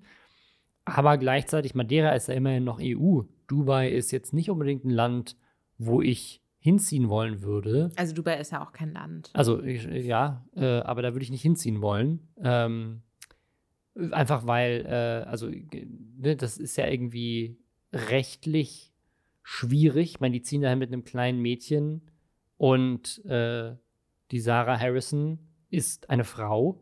Ähm, wie das so ist, da zu leben. Also ich glaube, inzwischen darfst du Auto fahren und so, aber ich glaube auch bei Touristen sind die eh ein bisschen netter unterwegs. Aber wenn du dann da plötzlich dich ja, du, musst dir dann auch, keine Ahnung, das Kind zur Schule schicken und so weiter, gibt es wahrscheinlich auch internationale Schulen und keine Ahnung was. Aber so vom Gefühl her ist das jetzt kein Land äh, oder auch äh, keine Stadt, äh, mit, wo ich irgendwie jetzt außerhalb von einem Urlaub einfach aus, aus äh, Angst, wie, wie quasi da so die politische Situation ist und der Umgang mit Frauen ist, wo ich jetzt viel Zeit mit meiner Familie verbringen wollen würde. Es ist ja jetzt auch kein Land, wenn wir uns zum Beispiel mal Sami Simani angucken, der sich ja immer sehr einsetzt, auch für, oder also hatte ich jetzt zumindest immer so den Eindruck, auch sehr einsetzt für LGBTQ und ähm, so Geschlechterrollen aufbrechen und so. Da würde ich den jetzt nicht unbedingt so als mega großen Fan von einem Ort wie Dubai, der natürlich ähm, sehr wie so eine künstliche, moderne Oase da mitten in der Wüste ist, ähm, der ja aber einfach kein, also es ist ja kein, keine liberale Hochburg so. Ich muss wirklich sagen, dass ich überhaupt nicht verstehe, warum die Leute von Dubai so fasziniert sind. Also würde ich da vielleicht mir das auch mal angucken mit diesen super künstlichen Seen und so, die da angelegt sind. Sicherlich. Aber ich weiß gar nicht, warum man da leben möchte. Und ich frage mich mittlerweile auch, ob da so Influencer nicht auch irgendwie eingekauft werden, damit die da hinziehen. Also ob die da nicht einfach wirklich ähm, Wohnungen kostenfrei zur Verfügung gestellt werden, bekommen, ähm, einfach um sich da irgendwie so den Anstrich zu geben. Guck mal, was für ein geiles Land wir hier sind. Guck mal, was wir hier für eine geile Stadt haben äh, eure ganzen äh, YouTube-Promis leben hier auch schon, macht hier doch mal Urlaub, so auf die Art. Ich weiß es nicht, aber ich habe wirklich das Gefühl, es, es muss ja einen Grund geben dass so viele Influencer ausgerechnet nach Dubai immer. Also me ähm, meine Theorie, das ist ja das, was, was Unge auch immer vorgeworfen wird, ähm, was, was Steuern angeht. Er, er leugnet das ja, ähm, auch mit, mit Argumenten, dass er sagt, so, keine Ahnung, diese niedrigen Steuern gelten nur für Unternehmen. Er hätte irgendwie jetzt kein Unternehmen da angemeldet, deswegen wäre das für ihn nicht relevant. Habe ich, glaube ich, mal in dem Video von ihm gesehen. Aber es ist ja tatsächlich so, dass wenn du in Deutschland, ne, sagen wir mal, die verdienen irgendwie zwei, drei, vier Millionen ähm, und du, du hältst dich an das deutsche Steuerrecht und nutzt nicht irgendwelche Loopholes aus, dann sind halt 45 Prozent davon weg. Und wenn du in solchen anderen Ländern bist, wo die Steuersätze halt ganz anders sind, dann bist du halt einfach, das ist einfach sehr, sehr viel Geld dann. Das skaliert ja einfach umso mehr Geld du hast, umso mehr äh, ähm, Steuern zahlst du dann auch. Und wenn das am Ende bedeutet, du hast irgendwie eine Million mehr im Jahr, mit der du dann irgendwie äh, Luxusautos kaufen kannst oder sowas, für, für manche lohnt sich das vielleicht. Und wenn du dann zusätzlich auch noch die Option hast, in einem Land zu leben, wo vielleicht sowieso das Wetter, das ist ja quasi mehr so ein Touristenort. Und anders ja, als viele anderen. In, in der Wüste, weißt ja. du, wenn die Leute sagen, hier geil, auf dieser Insel, die auch ein Steuerparadies ist. Hier bin ich gern, weil hier habe ich noch einen schönen Strand, hier habe ich ein geiles Meer. Aber Dubai ist ja mitten in der Jetzt, Wüste. Ich, ich verstehe es auch nicht. Vor allem, wenn, wenn, bin, du, du kennst ja da auch niemanden. Also, wie, also ich meine, es gibt sicherlich viele Experts, die da leben. Ich habe jetzt hier gerade parallel mal eine Seite geöffnet ähm, für Leute, die auswandern wollen. So Tipps zu Dubai. Und da stehen schöne Sachen drin, wie als Expat-Frau hast du kaum Einschränke in die Frauenrechte, du musst keinen Schleier tragen, Frauen dürfen Auto fahren, sofern ihr Sponsor zustimmt. Yay! Äh, außerdem gibt es manchmal eigene Schlangen für Frauen. Und da ist die Wartezeit in der Regel kürzer als für Männer. Also Vorteil, äh, dass cool. hier zwischen den Geschlechtern getrennt wird, was aber trotzdem für alle verboten ist, egal ob Frau oder Mann ist. Du darfst keinerlei äh, Zuneigung in der Öffentlichkeit zeigen. Küssen ist verboten, Hände halten eigentlich auch, wird aber wohl geduldet. Außerdem musst du dich sehr konservativ anziehen. Und ja, der Sponsor muss aber wohl auch bei Männern äh, auch ähm, zustimmen. Also du brauchst, du brauchst einen lokalen ist in dem Sponsor. Zusammenhang wer? Das ist irgendjemand, das ist so ein seltsames Recht, glaube ich, dass irgendjemand, äh, das gibt es in den USA auch mit Green Card und so. Ich glaube, du brauchst irgendjemanden, der sozusagen für dich birgt, der in dem Land wohnt oder da halt äh, geboren ist. Irgendwie sowas in die Richtung. Ähm, ja, also super seltsam und ich würde nicht nach Dubai ziehen wollen. Also Anti-Influencer-Werbung Anti an dieser Stelle. Madeira könnte ich mir schon eher vorstellen. Aber ja, also ich, ich finde das, find das einfach sehr faszinierend. Weil ich, das Tolle an YouTube ist aber natürlich, es gab ja auch eine Zeit, da wollten alle nach Miami ziehen. Das gab es ja auch mal. Ich glaube, mhm. Bibi ist ja tatsächlich sogar auch mal schon in Miami gewesen für eine längere Zeit. Und Simon Desue war davor auch, glaube ich, in Miami. Es gab mal so eine Zeit, wo die alle dahin auswandern wollten, was ich noch, noch viel mehr verstehen kann. Aber du hast natürlich den tollen Vorteil als Content Creator, dass du theoretisch überall auf der Welt deinen Content machen kannst.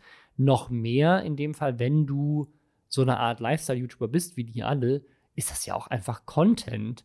Du kannst den ganzen Umzug filmen, du kannst die neuen Einrichtungen von deinem neuen Haus filmen, du kannst äh, ein bisschen drüber reden, wie es hier als einzukaufen, du kannst einen geilen Dubai Food Check machen, wo du das, die Süßigkeiten aus dem Land ist. Also ich habe ja schon ein halbes Jahr an Content, einfach nur, dass, dass ich umziehe.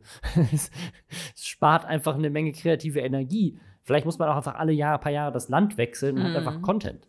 Ähm, ne, genauso wie, wie äh, ne, so man als Mama-Vloggerin natürlich auch immer wieder Kinder bekommen muss. mehr Content hat, oder? Äh, so ist, macht ja irgendwie Sinn, dass du so, du brauchst halt mehr, äh, mehr Content. Ja, ich, also ich finde es ich find's sehr faszinierend. Ich bin mal gespannt, ob irgendwann in Deutschland eine andere Sache, die es natürlich auch noch gibt, es gibt keine Medienanstalten in, in Dubai. Es ist keiner mehr zuständig. Du kannst Werbung einfach nicht kennzeichnen, du kannst machen, was du willst, ist scheißegal. Unge hat, glaube ich, neulich erzählt, dass ihm in Madeira ihm tatsächlich die Behörde für Portugal, die da zuständig ist, ihm irgendwie eine Nachricht geschickt haben: so, hey, wir sind zuständig für Influencer in Portugal, du bist unter unserer Jurisdiktion, finden wir cool, was du machst, da willkommen. Ähm, aber ich denke, ich weiß nicht, wie das in Dubai ist, aber ich bin mir sehr sicher, dass da niemand darauf achtet, ob du deine Werbung in deinen deutschsprachigen YouTube-Videos richtig kennzeichnest Aber oder sowas.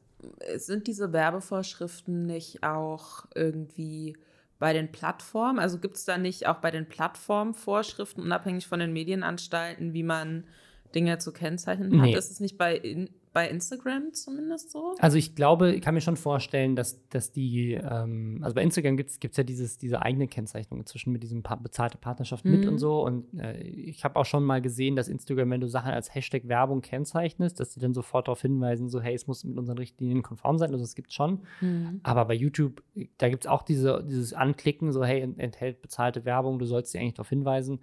Aber ich glaube nicht, dass das irgendwie groß eine Rolle spielt. Mir ist jetzt auch keiner bekannt, der das macht, aber du sparst dir natürlich schon eine Menge Stress. Also sowas wie Rundfunklizenz, äh, wenn es um Streaming ging oder sowas, um sowas muss ich jetzt Unge zumindest keine Gedanken mehr machen, ähm, weil das ja in Deutschland das jeweilige Bundesland auch sogar noch dafür zuständig ja. ist, nicht mal deutschlandweit. Also deswegen, das, ich glaube, das, das zählt für viele alles vielleicht in diese Entscheidung mit rein. So, man halt muss sich einfach mit weniger Regeln rumschlagen, muss weniger Steuern zahlen, hat guten Content, den man aus dem Land machen kann. Ich meine, Unge hat ja auch viel Content allein von Madeira schon produziert, was er da so macht und tut. Und ja, es hat auch so einen gewissen Novelty-Faktor. Ne? Also Unge ist ja auch dadurch irgendwie, finde ich, noch mal in Bekanntheit gestiegen, weil er irgendwie so der, der, Typ war, den alle immer besuchen wollen. Es gibt dann auch so mhm. Cross-Promo-Möglichkeiten und so. Also ich finde, also Umziehen für YouTuber ist gutes Business. Das lohnt sich. Was glaubst du denn, hast du eine Theorie, was nach Dubai und Madeira so das nächste sein könnte, wo dann alle hinziehen? Weil wenn es auch schon mal Miami war, dann gibt es ja offensichtlich immer so Wellen. Was, ja. was könnte die Zukunft bringen? Ich weiß es nicht. Also ich glaube, so in, in Europa wird, wird dann schwierig, weil ich glaube, viele wollen auch diesen so so Sonnenfaktor haben. Äh, keine Ahnung. Ich, also in Amerika gab es tatsächlich, tatsächlich so einen, so einen leichten Trend, den ich mitbekommen habe, dass Leute nach Japan gezogen sind. Mhm. Also so amerikanische YouTuber, die dann gesagt haben, so ich bin jetzt mal in Japan, weil ich Japan cool finde. Das habe ich in Deutschland jetzt noch nicht gesehen. Das finde ich mal, mal ganz spannend. Aber ich glaube, dafür, da musst du ein bisschen nerdiger drauf sein, um nach Japan ziehen zu wollen. Also Hauke, der diese ganzen Pen-and-Paper-Sachen für die Rocket Beans gemacht hat, der ist, glaube ich, nach Japan gezogen. Und macht jetzt von da aus Videos. Ja. Aber ja, Japan ist auch einfach extrem teuer, ne? Also gerade so Tokio. Und du hast da natürlich dann da hast du dann eher so eine Felix von der Laden-Room-Tour mit sehr wenig Platz, glaube ich. Da hast du nicht die großen. Also ich würde ja gerne nach Neuseeland auswandern, einfach nur so jetzt Corona-bedingt aktuell, weil die einfach da äh, das alles gut in der Kontrolle bekommen haben. Ähm, also das kann ich mir auch vorstellen. Neuseeland mhm. ist auch so generell so ein beliebtes Land. Äh, aber ich, ich, weiß es nicht, mal gucken. Ne? Also vielleicht, wenn das wirklich, wenn Dubai wirklich Leute dafür bezahlt oder irgendwelche Incentives gibt, dafür dahin zu ziehen, dann könnte ich mir auch vorstellen, dass bald irgendwie, keine Ahnung, kommt dann in China und bezahlt dann deutsche äh, Influencer, dass sie nach, nach China ziehen und da irgendwie sagen, wie toll China ist oder sowas. Äh, mal gucken. Wir wissen es nicht. Apropos China, TikTok. Äh, ähm, Paris Hilton ist von TikTok gebannt worden. Jetzt denkt ihr wahrscheinlich an Paris Hilton, die äh, berühmte Influencerin, die berühmt ist, weil sie berühmt ist. Nein, es ist Paris Hilton, der wiederum berühmt ist weil er über andere Berühmte redet. Das ist was ganz anderes. Den schreibt man anders. Das ist nicht, das ist Perez äh, Hilton. Äh, Perez Hilton ist ein Blogger. Habe ich das gerade gut zusammengefasst, was er macht? Das ist schon, der ist schon so ein, so ein Star-Blogger oder sowas in die Richtung. Ne? Das, das war, glaube ich, der erste große Le Promi-Lester-Blog. Ja, ist eigentlich, eigentlich ist Paris Hilton Lester-Schwestern, aber so vor, vor zehn Jahren. Und sexistisch. Also was ja äh, Paris Hilton immer als äh, Vorwurf, äh, Vorwurf auch hatte, war, dass er halt ähm, sehr heftig auch Kritik geübt hat oder auch beleidigend geworden ist. Gerade gegenüber äh, Promi-Frauen, wenn die dann irgendwie, also was so charakteristisch war für seinen Blog, ich weiß gar nicht, ob es den noch gibt, ich glaube schon. Bestimmt, oder? Dass er halt auch immer so, also wie so mit Paint quasi so reingemalt hat auf so Paparazzi-Schnappschüsse und da immer Sachen auch so reingeschrieben hat und glaube ich auch mal, mal Penisse da reingemalt hat und so. Keine Ahnung. Und der war halt immer sehr, ähm, sehr heftig, auch in seiner Kritik und sehr schonungslos. Und weil das, glaube ich, aber mit dem Blog nicht mehr so gut läuft oder weil es einfach ein Überangebot gibt oder ich glaube auch einfach andere Wege, wie Leute sich über Klatsch informieren, als auf irgendwelche Blogs zu gehen, um ehrlich zu sein ähm, hat er dann, glaube ich, versucht, jetzt auch einfach nochmal eine jüngere Zielgruppe noch mitzunehmen, die ihn jetzt nicht kennen, weil mhm. er halt früher, glaube ich, auch mal für so eine Paris Hilton sucht einen neuen besten Freund Show. Da war er, glaube ich, auch irgendwie involviert. Ja, war mal Big Brother hat er auch mal mitgemacht und so. Also der ist schon auch so äh, selber ein Promi quasi geworden. Aber ich glaube, viele sehr junge Menschen, die dann auch eher auf TikTok unterwegs sind, ich glaube, denen sagt er einfach ich, nichts. Also ich glaube, ich glaube, selbst vielen, die diesen Podcast hören, hört, sagt denen nichts. Also ich kenne den noch, aber halt auch wirklich nur so aus dieser Blogger, YouTuber, mhm. Influencer-Szene aus den, den 2000 irgendwas an, Zehnern vielleicht noch, aber oder davor sogar. Ja. Auf jeden Fall ist der jetzt von TikTok geflogen, weil er nicht, kam nicht so gut an auf TikTok. Und man mochte ihn nicht. Es gab tatsächlich eine Petition, die über 200.000 Unterschriften hatte. Ban Paris Hilton vom TikTok äh, weil er nämlich Beef hatte. Er hatte ganz viel Beef. Mit Addison Ray hatte er Beef. Er hatte Beef mit Charlie D'Amelio, die ja die größte TikTokerin mit über 100 Millionen Followern inzwischen sind, weil er da die Eltern kritisiert hat in TikTok, dass sie zu sexuell unterwegs wäre, weil sie zu Liedern irgendwie ein bisschen äh, ja, Sexual Lyrics, also zu Liedern, die äh, von Shirin David oder Katja Krasowitz stammen könnten, mhm. äh, getanzt hat. Und das, äh, da hat sie wohl auch ein Bikini an. Und die ist halt 15. Und dafür hat er die Eltern kritisiert. Und dann haben, haben die irgendwie Beef miteinander gehabt.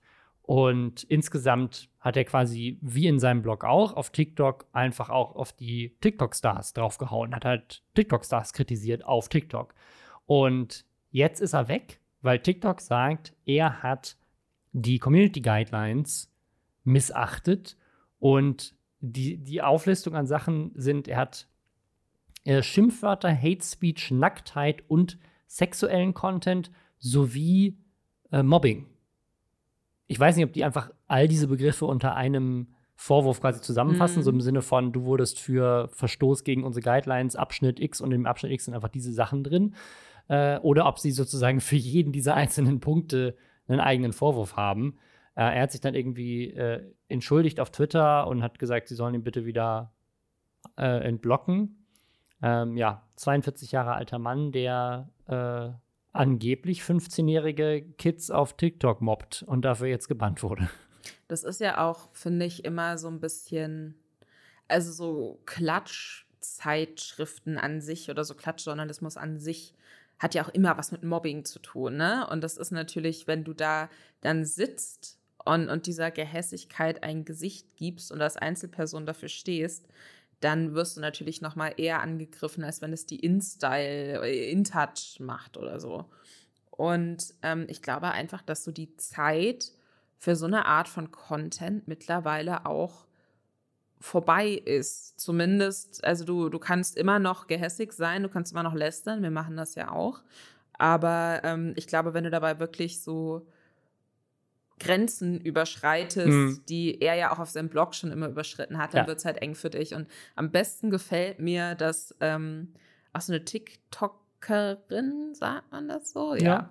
Ähm, irgendwie gesagt hätte, ach, äh, Paris, was weiß ich, geh doch einfach auf Facebook oder so.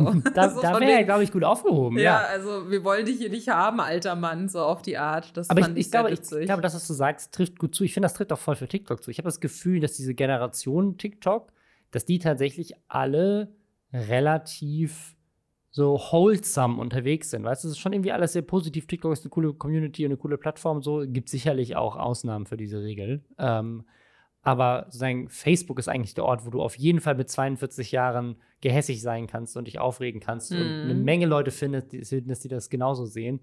Ähm, bei TikTok ist es vielleicht da ein bisschen äh, anders. Also ich habe ich hab auch das Gefühl, da gibt es inzwischen auch so ein Schiff. Ich finde, man sieht das auch auf YouTube, wie zum Beispiel hier einen ähm, Mr. Trashback oder ein Herr Newstime, die ja mal wirklich Instanzen von YouTube waren, so ein bisschen abgelöst wurden eigentlich mehr durch, durch so Live-Reacts von anderen Leuten und so. Mhm. Und die auch immer noch Views bekommen, aber bei weitem nicht mehr diesen Stellenwert in der Szene haben, so wow, was hat Herr Newstime dazu gesagt oder sowas. Also ich kann mir auch vorstellen, dass das so ein bisschen äh, einfach abgeflacht ist. Meine Theorie ist ja, weil die Szene einfach zu groß geworden ist. Also ähm, der Grund, warum wir in diesem Podcast auch jede Woche eine Stunde brauchen, ist einfach, weil es so viel Content inzwischen gibt. Du kannst nicht mehr jeden kennen und äh, brauchst eigentlich auch so ein, so ein längeres Format, um die Leute darüber aufzuklären, wer jetzt wer ist und mhm. mit wem Beef hat. Und das sozusagen, da ist einfach so ein YouTube-Format, wo du irgendwie theoretisch zehn Videos am Tag hochladen müsstest, die alle irgendwie ähm, so, ein, so ein Clip äh, lang sind. Das funktioniert auch innerhalb dieses Algorithmus. Ist nicht, wenn du die Leute da nicht kennst, dann klickst du nicht drauf und es interessiert dich nicht oder so, ähm, bis du die Story dann gehört hast. Und deswegen habe ich so ein bisschen das Gefühl, dass es vielleicht auch was damit zu tun hat, dass es einfach so diese, diese Form von Content einfach auf dieser Plattform nicht so richtig performt. Ich muss aber auch sagen, dass ich jetzt insbesondere im Jahr 2020 auch für mich merke, so ich möchte keinen, ich sag mal, garstigen Content unbedingt haben. Ich möchte ja. wirklich, ich möchte mehr Wholesomeness in meinem Leben und mein aktueller Lieblings-YouTuber ist Call Me Kevin, der, äh, der streamt auch, äh, macht Let's Plays und der spielt ganz viel Among Us mhm. und ist aber immer dann auch so mega nett. Oder er nimmt sich immer so eine Aufgabe, so von wegen, äh, dieses Mal stimme ich allen zu, egal was die Leute sagen. Oder dieses Mal sage ich immer das Gegenteil von dem, was alle anderen sagen. Oder äh, ich bin der Imposter, aber ich töte niemanden. Und er findet da immer so direkt Freunde irgendwie und, und die Leute, mit denen er dann zusammen gespielt hat äh, bei Among Us, die machen dann auch wiederum so Videos darüber von wegen, Kevin, komm zurück, wir vermissen dich. und das ist so schön und das macht mich so glücklich. Call me Kevin, meine, meine große YouTube-Liebe gerade. Okay. Das ist gut. Dann haben wir, haben wir hier an der Stelle noch eine andere Wholesome äh, News und zwar JP Performance hat ein Automuseum eröffnet. Was ich auch ein richtiges, es auch kam so aus dem Nichts irgendwie für mich, aber ich verfolge jetzt seinen Content auch nicht so intensiv. Aber er hat tatsächlich ein Museum eröffnet, das heißt Pace. Das steht irgendwie für Geschwindigkeit, oh, nee, also so Nee, aber es steht, steht nicht, ich glaube, es ist, es ist gleichzeitig ist irgendwie ein Akronym ah, für ah, okay. äh, People Educated über Autos oder irgendwie sowas. Also es ist irgendwie so, hat, hat irgendwie so ein, so ein, also es geht darum, Menschen zu bilden über das Automobil und dieser An dieses Ankündigungsvideo ist auch so, wir müssen junge Menschen wieder krasser mit dem Automobil verbinden. Und junge Menschen müssen wieder lernen, das Auto zu lieben. Und deswegen zeige ich ihnen jetzt meine Autos in meinem Museum. Also das ist so ein bisschen das, äh, der, der Spirit von diesem Trailer. Und im, im, ersten Moment, weil das irgendwie auch so, dieser Trailer fängt so ein bisschen so an, dass er irgendwie so selber in so einem VW Golf aus irgendwas den 90ern sitzt oder sowas. Und ich dachte erst, das wird ein Automuseum für seine Autos. Und das wäre, glaube ich, so der selbstverliebteste Move gewesen. so, hier ist ein Museum über mich. Hier könnt ihr sehen, das ist mein erstes Auto gewesen, das ist mein zweites Auto gewesen. Aber nee, es sind tatsächlich auch Autos drin, äh, die äh, er nicht selber gefahren hat. Äh, es ist irgendwie so auf drei Stockwerken, aber von dem, was in diesem Trailer gezeigt wird, sind es halt irgendwie so 30 Autos vielleicht, so 10 pro Stockwerk oder so. Also jetzt nicht so, ist jetzt nicht so ein Museum, wo ich denken würde, so da bin ich jetzt halben Tag drin, so, weißt du, so ein Naturkundemuseum ja. oder sowas. Und ich bin mal so gespannt, wer die Zielgruppe ist. Also ich dachte erst, es wird sich ja voll anbieten, dann hast du irgendwie so eine Location, wo Leute physisch hinpilgern können, ähm, wo du Fantreffen auch machen kannst, wo du auch Events veranstalten kannst mit Brands dann so als große Koop und wo du vielleicht dann auch noch mal mehr dafür sorgst, dass mehr Leute kommen und von dir irgendwie Autozubehör und Autos kaufen und ihre Autos bei dir tunen lassen oder sowas. Wird sich ja voll anbieten als Businesskonzept. Ähm, Fun Fact: Ich habe Museumskunde studiert. Was? ja.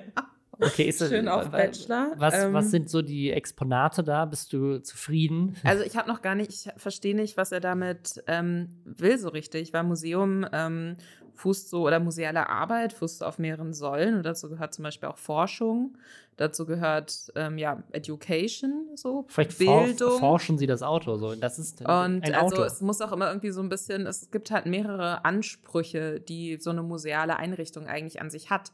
Und was ich bisher nur gesehen habe, ich habe jetzt das aktuellste Video, also wir nehmen an einem ähm, Donnerstag Mittag auf und am äh, Donnerstag Vormittag, am späten, hat JP Performance nochmal so ein neues, ein bisschen ausführlicheres Video zu diesem Museumsprojekt äh, hochgeladen und das habe ich noch nicht ganz geguckt. Aber was ich bisher sehe, sind ja einfach nur Autos, die in sehr cleanen weißen Räumen auf so kleinen ja, Podien stehen.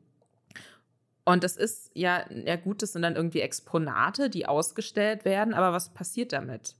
Also so eine, so eine Ausstellung will dir ja was vermitteln, will ja einordnen, will dir ja auch ein bisschen idealerweise so das Gefühl geben, dass du auf mehreren Wahrnehmungsebenen verstehst, warum das gerade spannend ist. Es gibt, glaube ich, da hatte ich was in der New York Times drüber gelesen, es gibt jetzt so Projekte, dass versucht wird rauszufinden, wie es früher in früheren Epochen gerochen hat damit man das in so museale Erfahrungen mit einbringen kann, damit du halt wirklich nicht nur Dinge siehst oder anfassen kannst. Das kriegen die auch hin, die sprühen sondern, einfach Abgase in den Raum jeden Tag. Und das ist aber halt auch so, weißt du, ich, ich finde Autos auch mega spannend. Ich komme aus so einer Autofamilie, meine Be äh, Eltern haben beide äh, in der Automobilbranche über Jahrzehnte hinweg gearbeitet und ich habe früher mal die Automotorsport von meinem Vater gelesen. Also ich finde das schon auch spannend. Ähm, es gibt ja auch schon Automuseen, also es gibt ja diese Automobilwelt oder so in äh, Ja, und Wolfsburg jeder, hat nicht, hat nicht jeder. Hersteller irgendwie, hat nicht BMW auch selber so ja, eine genau, BMW-Welt und so. riesengroß und so. Und da hast du aber auch immer ganz viel so, wie sind da Dinge entstanden, warum sind die entstanden? Du hast immer auch so ein bisschen gesellschaftlichen Kontext. Und den sehe ich von dem Material, was man bisher von diesem Museum gesehen hat, noch nicht.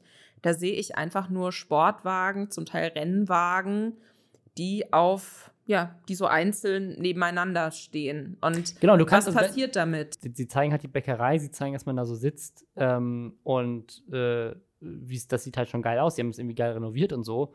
Aber ich frage mich jetzt auch so, sagen, wenn ich nicht eh in der Gegend bin, was mache ich da?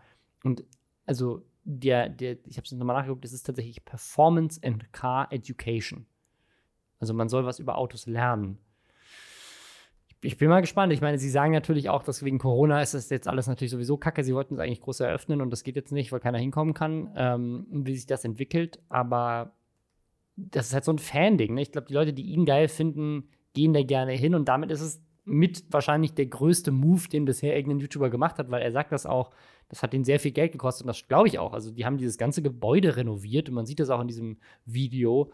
Ähm, das ist, äh, das muss eine fette Investition gewesen sein, selbst wenn ihm die Autos zur Verfügung gestellt wurden als Exponaten, er die irgendwann wieder zurückgeben muss oder so. Ähm, allein dieses Gebäude zu, zu renovieren, zu, weiß nicht, gekauft haben oder geleast haben oder so, aber das ist allein das wird schon sehr viel Geld gekostet haben und dann äh, dieses ganze Ding zu planen, zu überlegen. Äh, und da ist die Frage, wie holt er das wieder rein? Also ist das dann wirklich, weil Fans dann da Merch von ihm kaufen? Also ich frage mich halt tatsächlich, also für mich ist es gefühlt gerade einfach ein Showroom. Ja. So, mit dem er dann irgendwie nochmal sich irgendwie vielleicht auch, dass er Leuten so das Gefühl gibt, aber guck mal, fandest du nicht die Rennautos hier mega geil? Willst du dir nicht in meinem, der hat doch auch so eine Tuning-Werkstatt oder sowas?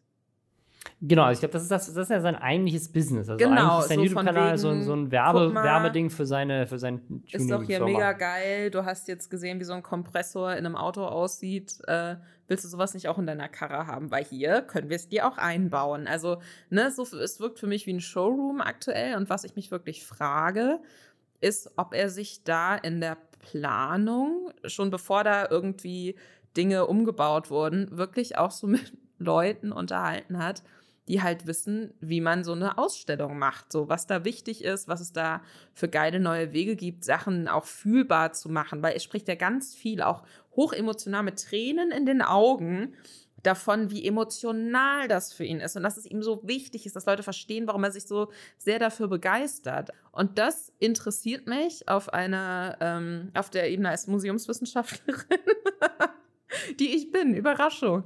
Ähm, aber interessiert mich auch einfach, ähm, weil ich mir denke, ich, ich war schon bei Autorennen und stand da daneben oder ich bin auch schon mal ein Auto gefahren, was einen Kompressor hat und was dann so blubbert, wenn du, ähm, wenn du bremst. So, ich finde es total geil.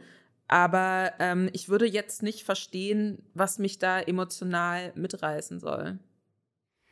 Ich glaube, das ist halt so eine, ich glaube, wenn du so krasser Autoliebhaber bist, ne? Also ich kenne ja, ich kenne Menschen, die sind krasse Autoliebhaber. Und ich glaube, die finden es einfach nur geil, sich geile Autos anzugucken. Deswegen geht man auch zu so Oldtimer-Shows oder sowas. Da gehst du ja auch nur hin und trinkst dann Glühwein oder was weiß ich und guckst dir alle Autos an. So, ich glaube, das ist relativ ähnlich in dem Fall, dass äh, Leute halt einfach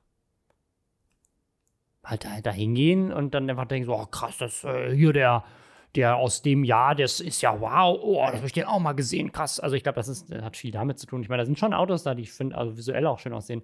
Ich glaube, wir sind vielleicht einfach nicht tief genug in dieser Szene, um, um so das Gefühl zu haben, ich gebe da jetzt irgendwie Geld aus, da hinzufahren und dann gebe ich Geld dafür aus, da irgendwie mir ähm, noch ein Ticket zu kaufen und dann kaufe ich mir noch eine Zimtschnecke in der Bäckerei und fünf äh, T-Shirts von JP Performance und dann ist er vielleicht sogar da und ich gebe mir das mit einem Autogramm geben oder eigentlich sowas. Zimtschnecken? Da gab es doch auch in Ich dem nicht, ersten Ankündigungsvideo waren so gerenderte Zimtschnecken, als, als dann irgendwie, also was ja wirklich kein, keine echte Kamerafahrt durch diese Räumlichkeiten war. Sah zumindest nicht so aus, Vielleicht, vielleicht war es doch so und die haben einfach nur einen krassen Effekt aufgezogen, weil die, diese Zimtschnecken sind jetzt auch in diesem anderen Ding drin. So, so, weil offensichtlich ist das ja noch nicht in Betrieb.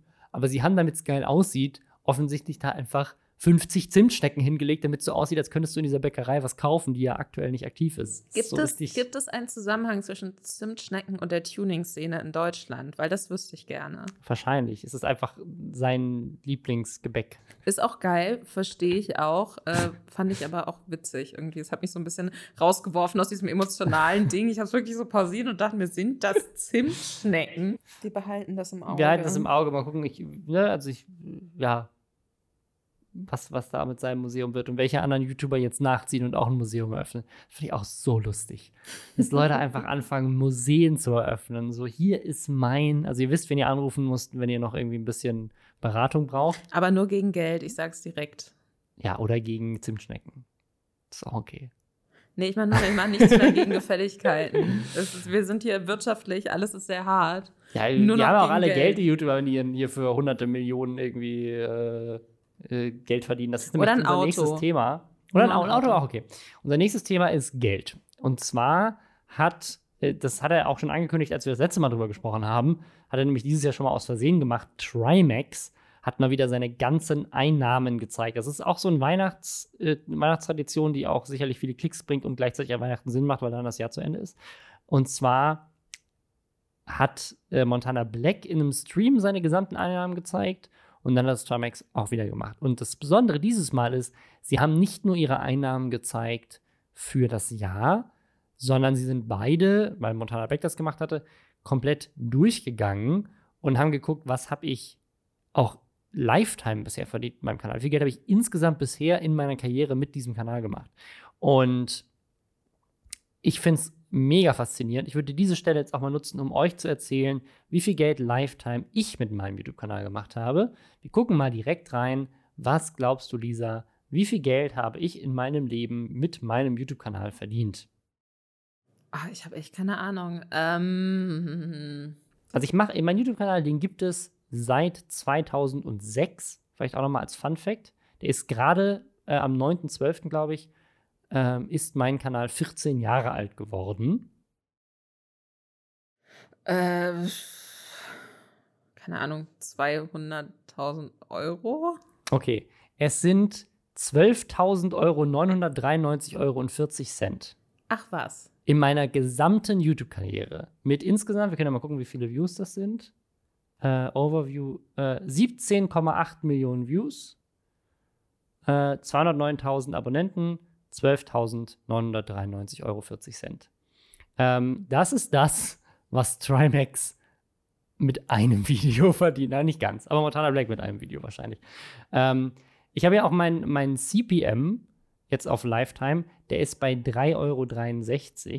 Also wie viel Geld quasi pro, ähm, pro View gegeben ist. Bei Montana Black liegt der bei 6,35 Euro. Ähm, manchmal war der aber sogar 12 Euro. Also Montana Black verdient einfach auf ein View schon mal dreimal so viel wie ich. Ähm, macht natürlich auch viel mehr Videos, daran liegt es natürlich auch.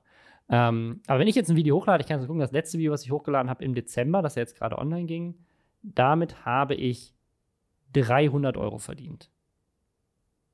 Einen Freelance-Cutter zu beschäftigen, dass er dieses Video schneidet, der ne, verdient in den meisten Fällen so 350 Euro pro Tag. Und da musst du noch KSK drauf zahlen. ähm, also sagen, meine Videos lohnen sich nicht mal zu schneiden, mhm. wenn man jetzt die ganze Arbeitszeit, sagen, solange kein Product Placement drin ist. Also allein durch YouTube äh, Revenue würde ich äh, würde ich straight up äh, nur Verlust machen. Ähm, das ist bei denen anders. Und zwar hat 2019 Monte, ich glaube, das ist nur dieser eine Kanal gewesen, 568.831 Euro, also über eine halbe Million nur mit den AdSense-Einnahmen. Da kommen noch ganze Twitch-Einnahmen dazu, Twitch-Abos, Merchandise, die Bits. Ähm, ne, jemand wie Unge hat ja zum Beispiel noch die ganzen Kanalmitgliedschaften auch auf YouTube. Ähm, das hat, und die Leute, hat, die an wegen sektenmäßig Geld an ihn abdrücken. Spenden, das genau, Spenden gibt es ja auch. Äh, kennen, so, das passiert auf jeden und Fall. Das auch. Ähm, genau, 2000, ah, nee, genau, 2019 war das, 2020 hat er 350.000 eingenommen, hat weniger hochgeladen.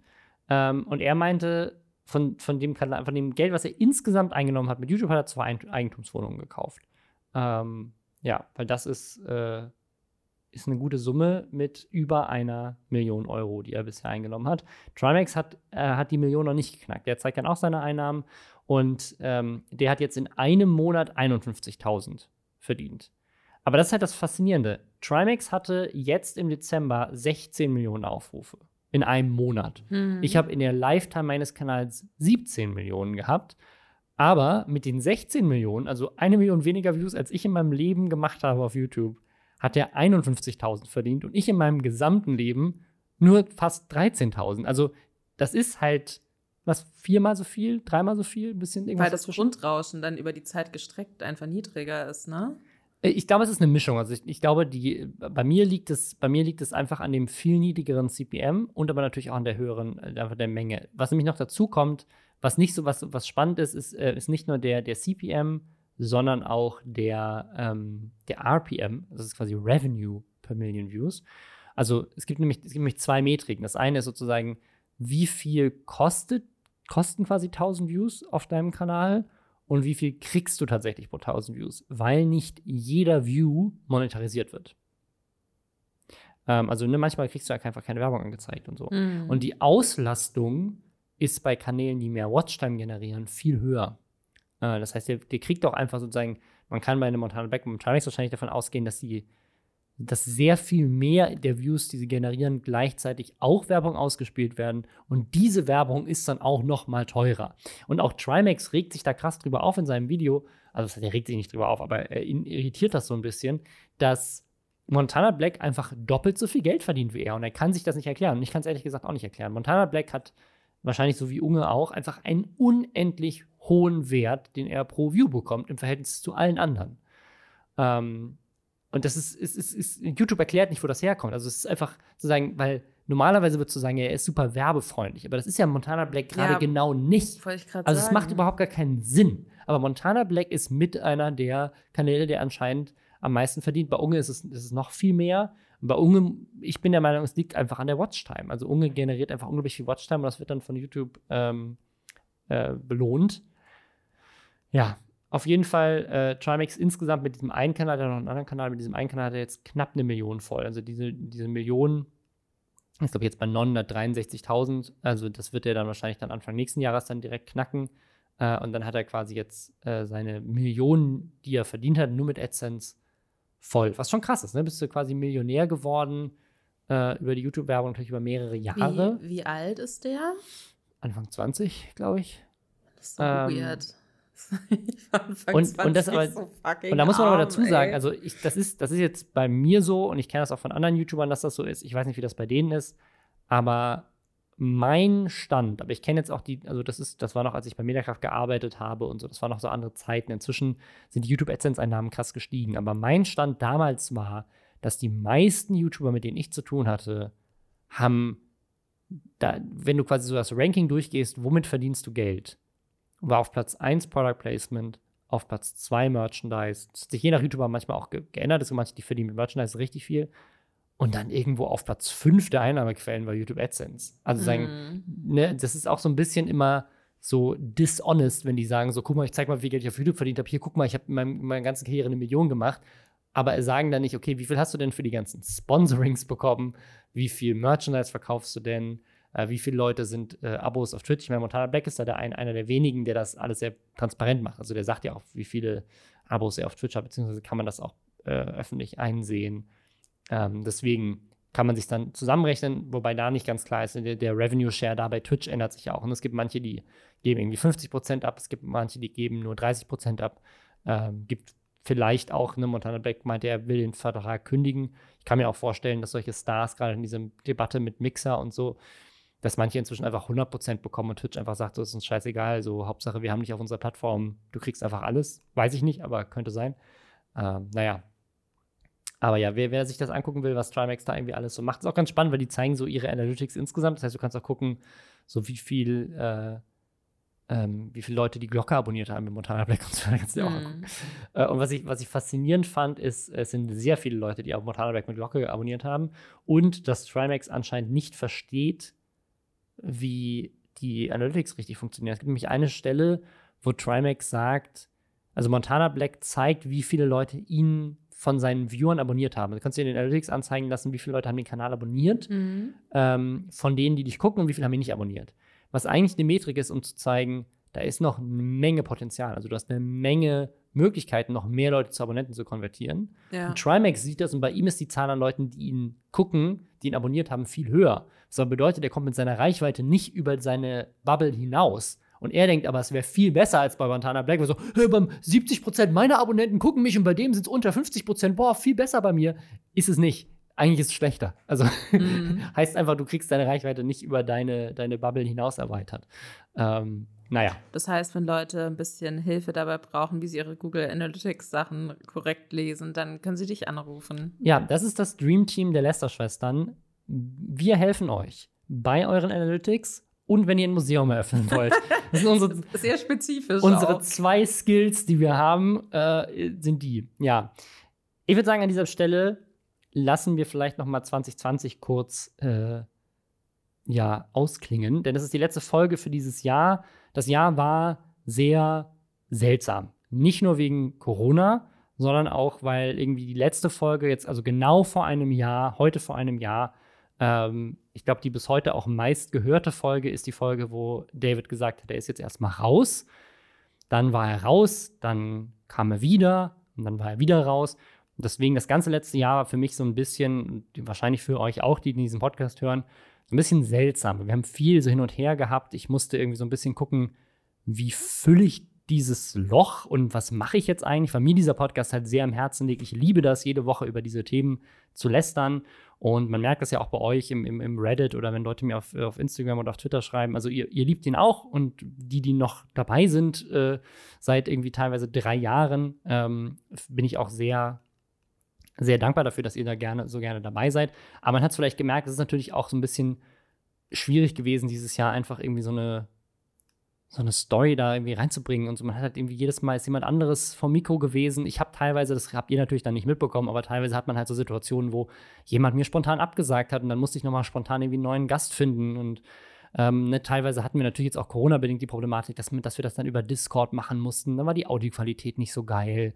Und dann musste man, äh, ne, je nachdem, mit wem ich das gemacht habe, hat man auch ganz genau gemerkt, manche von den Gästen, die wir hatten, hatten halt Bock zu lästern und manche ehrlich gesagt ein bisschen weniger, wo sie alle gerne dabei sein wollten. Aber es ist natürlich auch immer, glaube ich, so eine, so eine Sache, je nach Thema und je nach Persönlichkeit, wie sehr man sich aus dem Fenster lehnen möchte, wenn man über die Kollegen lästert.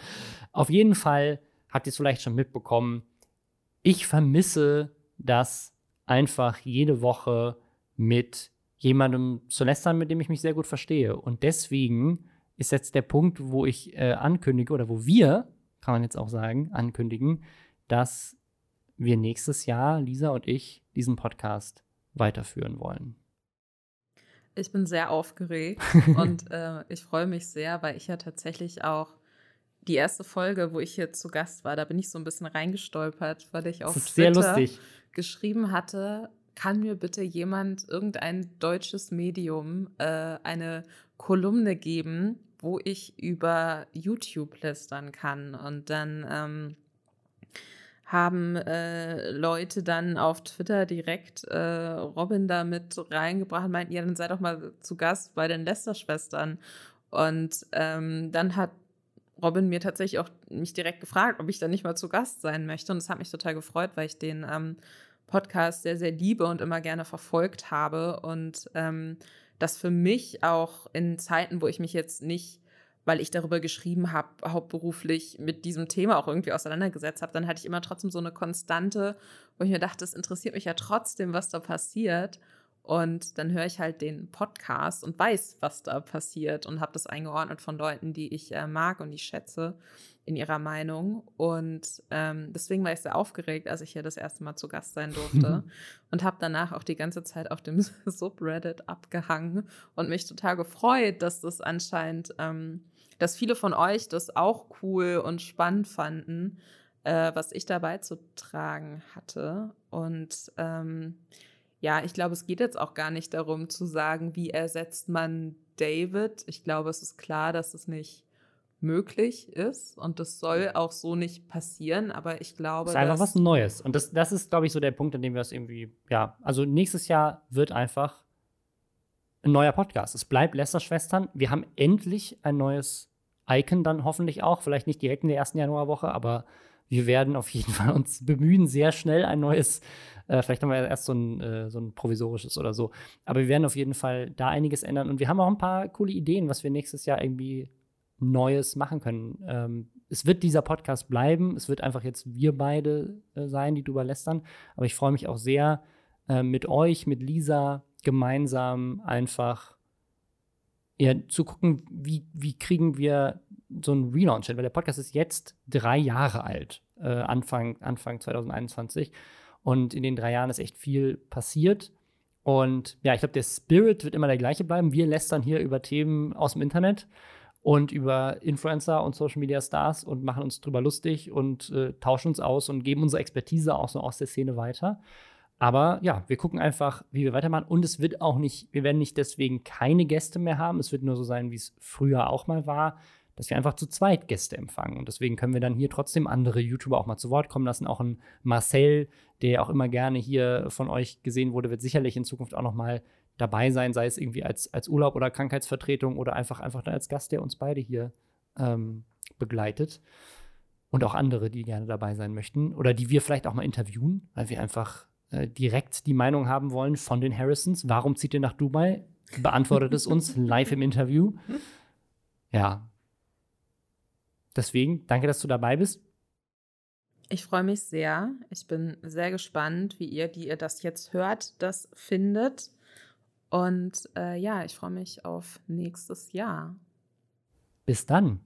Habt schöne Weihnachten und einen guten Rutsch. Und wir hören uns in der ersten Januar. Wir machen jetzt erstmal zwei Wochen Pause und sind dann in der ersten Januarwoche wieder da und haben hoffentlich viel zu lästern über diese ganzen YouTuber, die sich in Polen Böller geholt haben und die Hände weggesprengt haben und was weiß ich. Ich habe so ein paar, ich, ich, ich sage jetzt keine Namen, aber ich habe so ein paar Leute im Kopf, wo ich mir vorstellen könnte, dass es da vielleicht auch so über Twitch noch lustige, so baut ihr euch eure eigenen Böller-Videos gibt oder so. Ich äh, freue mich. Ja, wir, wir gucken mal, was alles so passiert. Wir hören uns in zwei Wochen. Äh, danke für ein verrücktes 2020 und auf ein ganz neues Erlebnis nächstes Jahr in allen Belangen.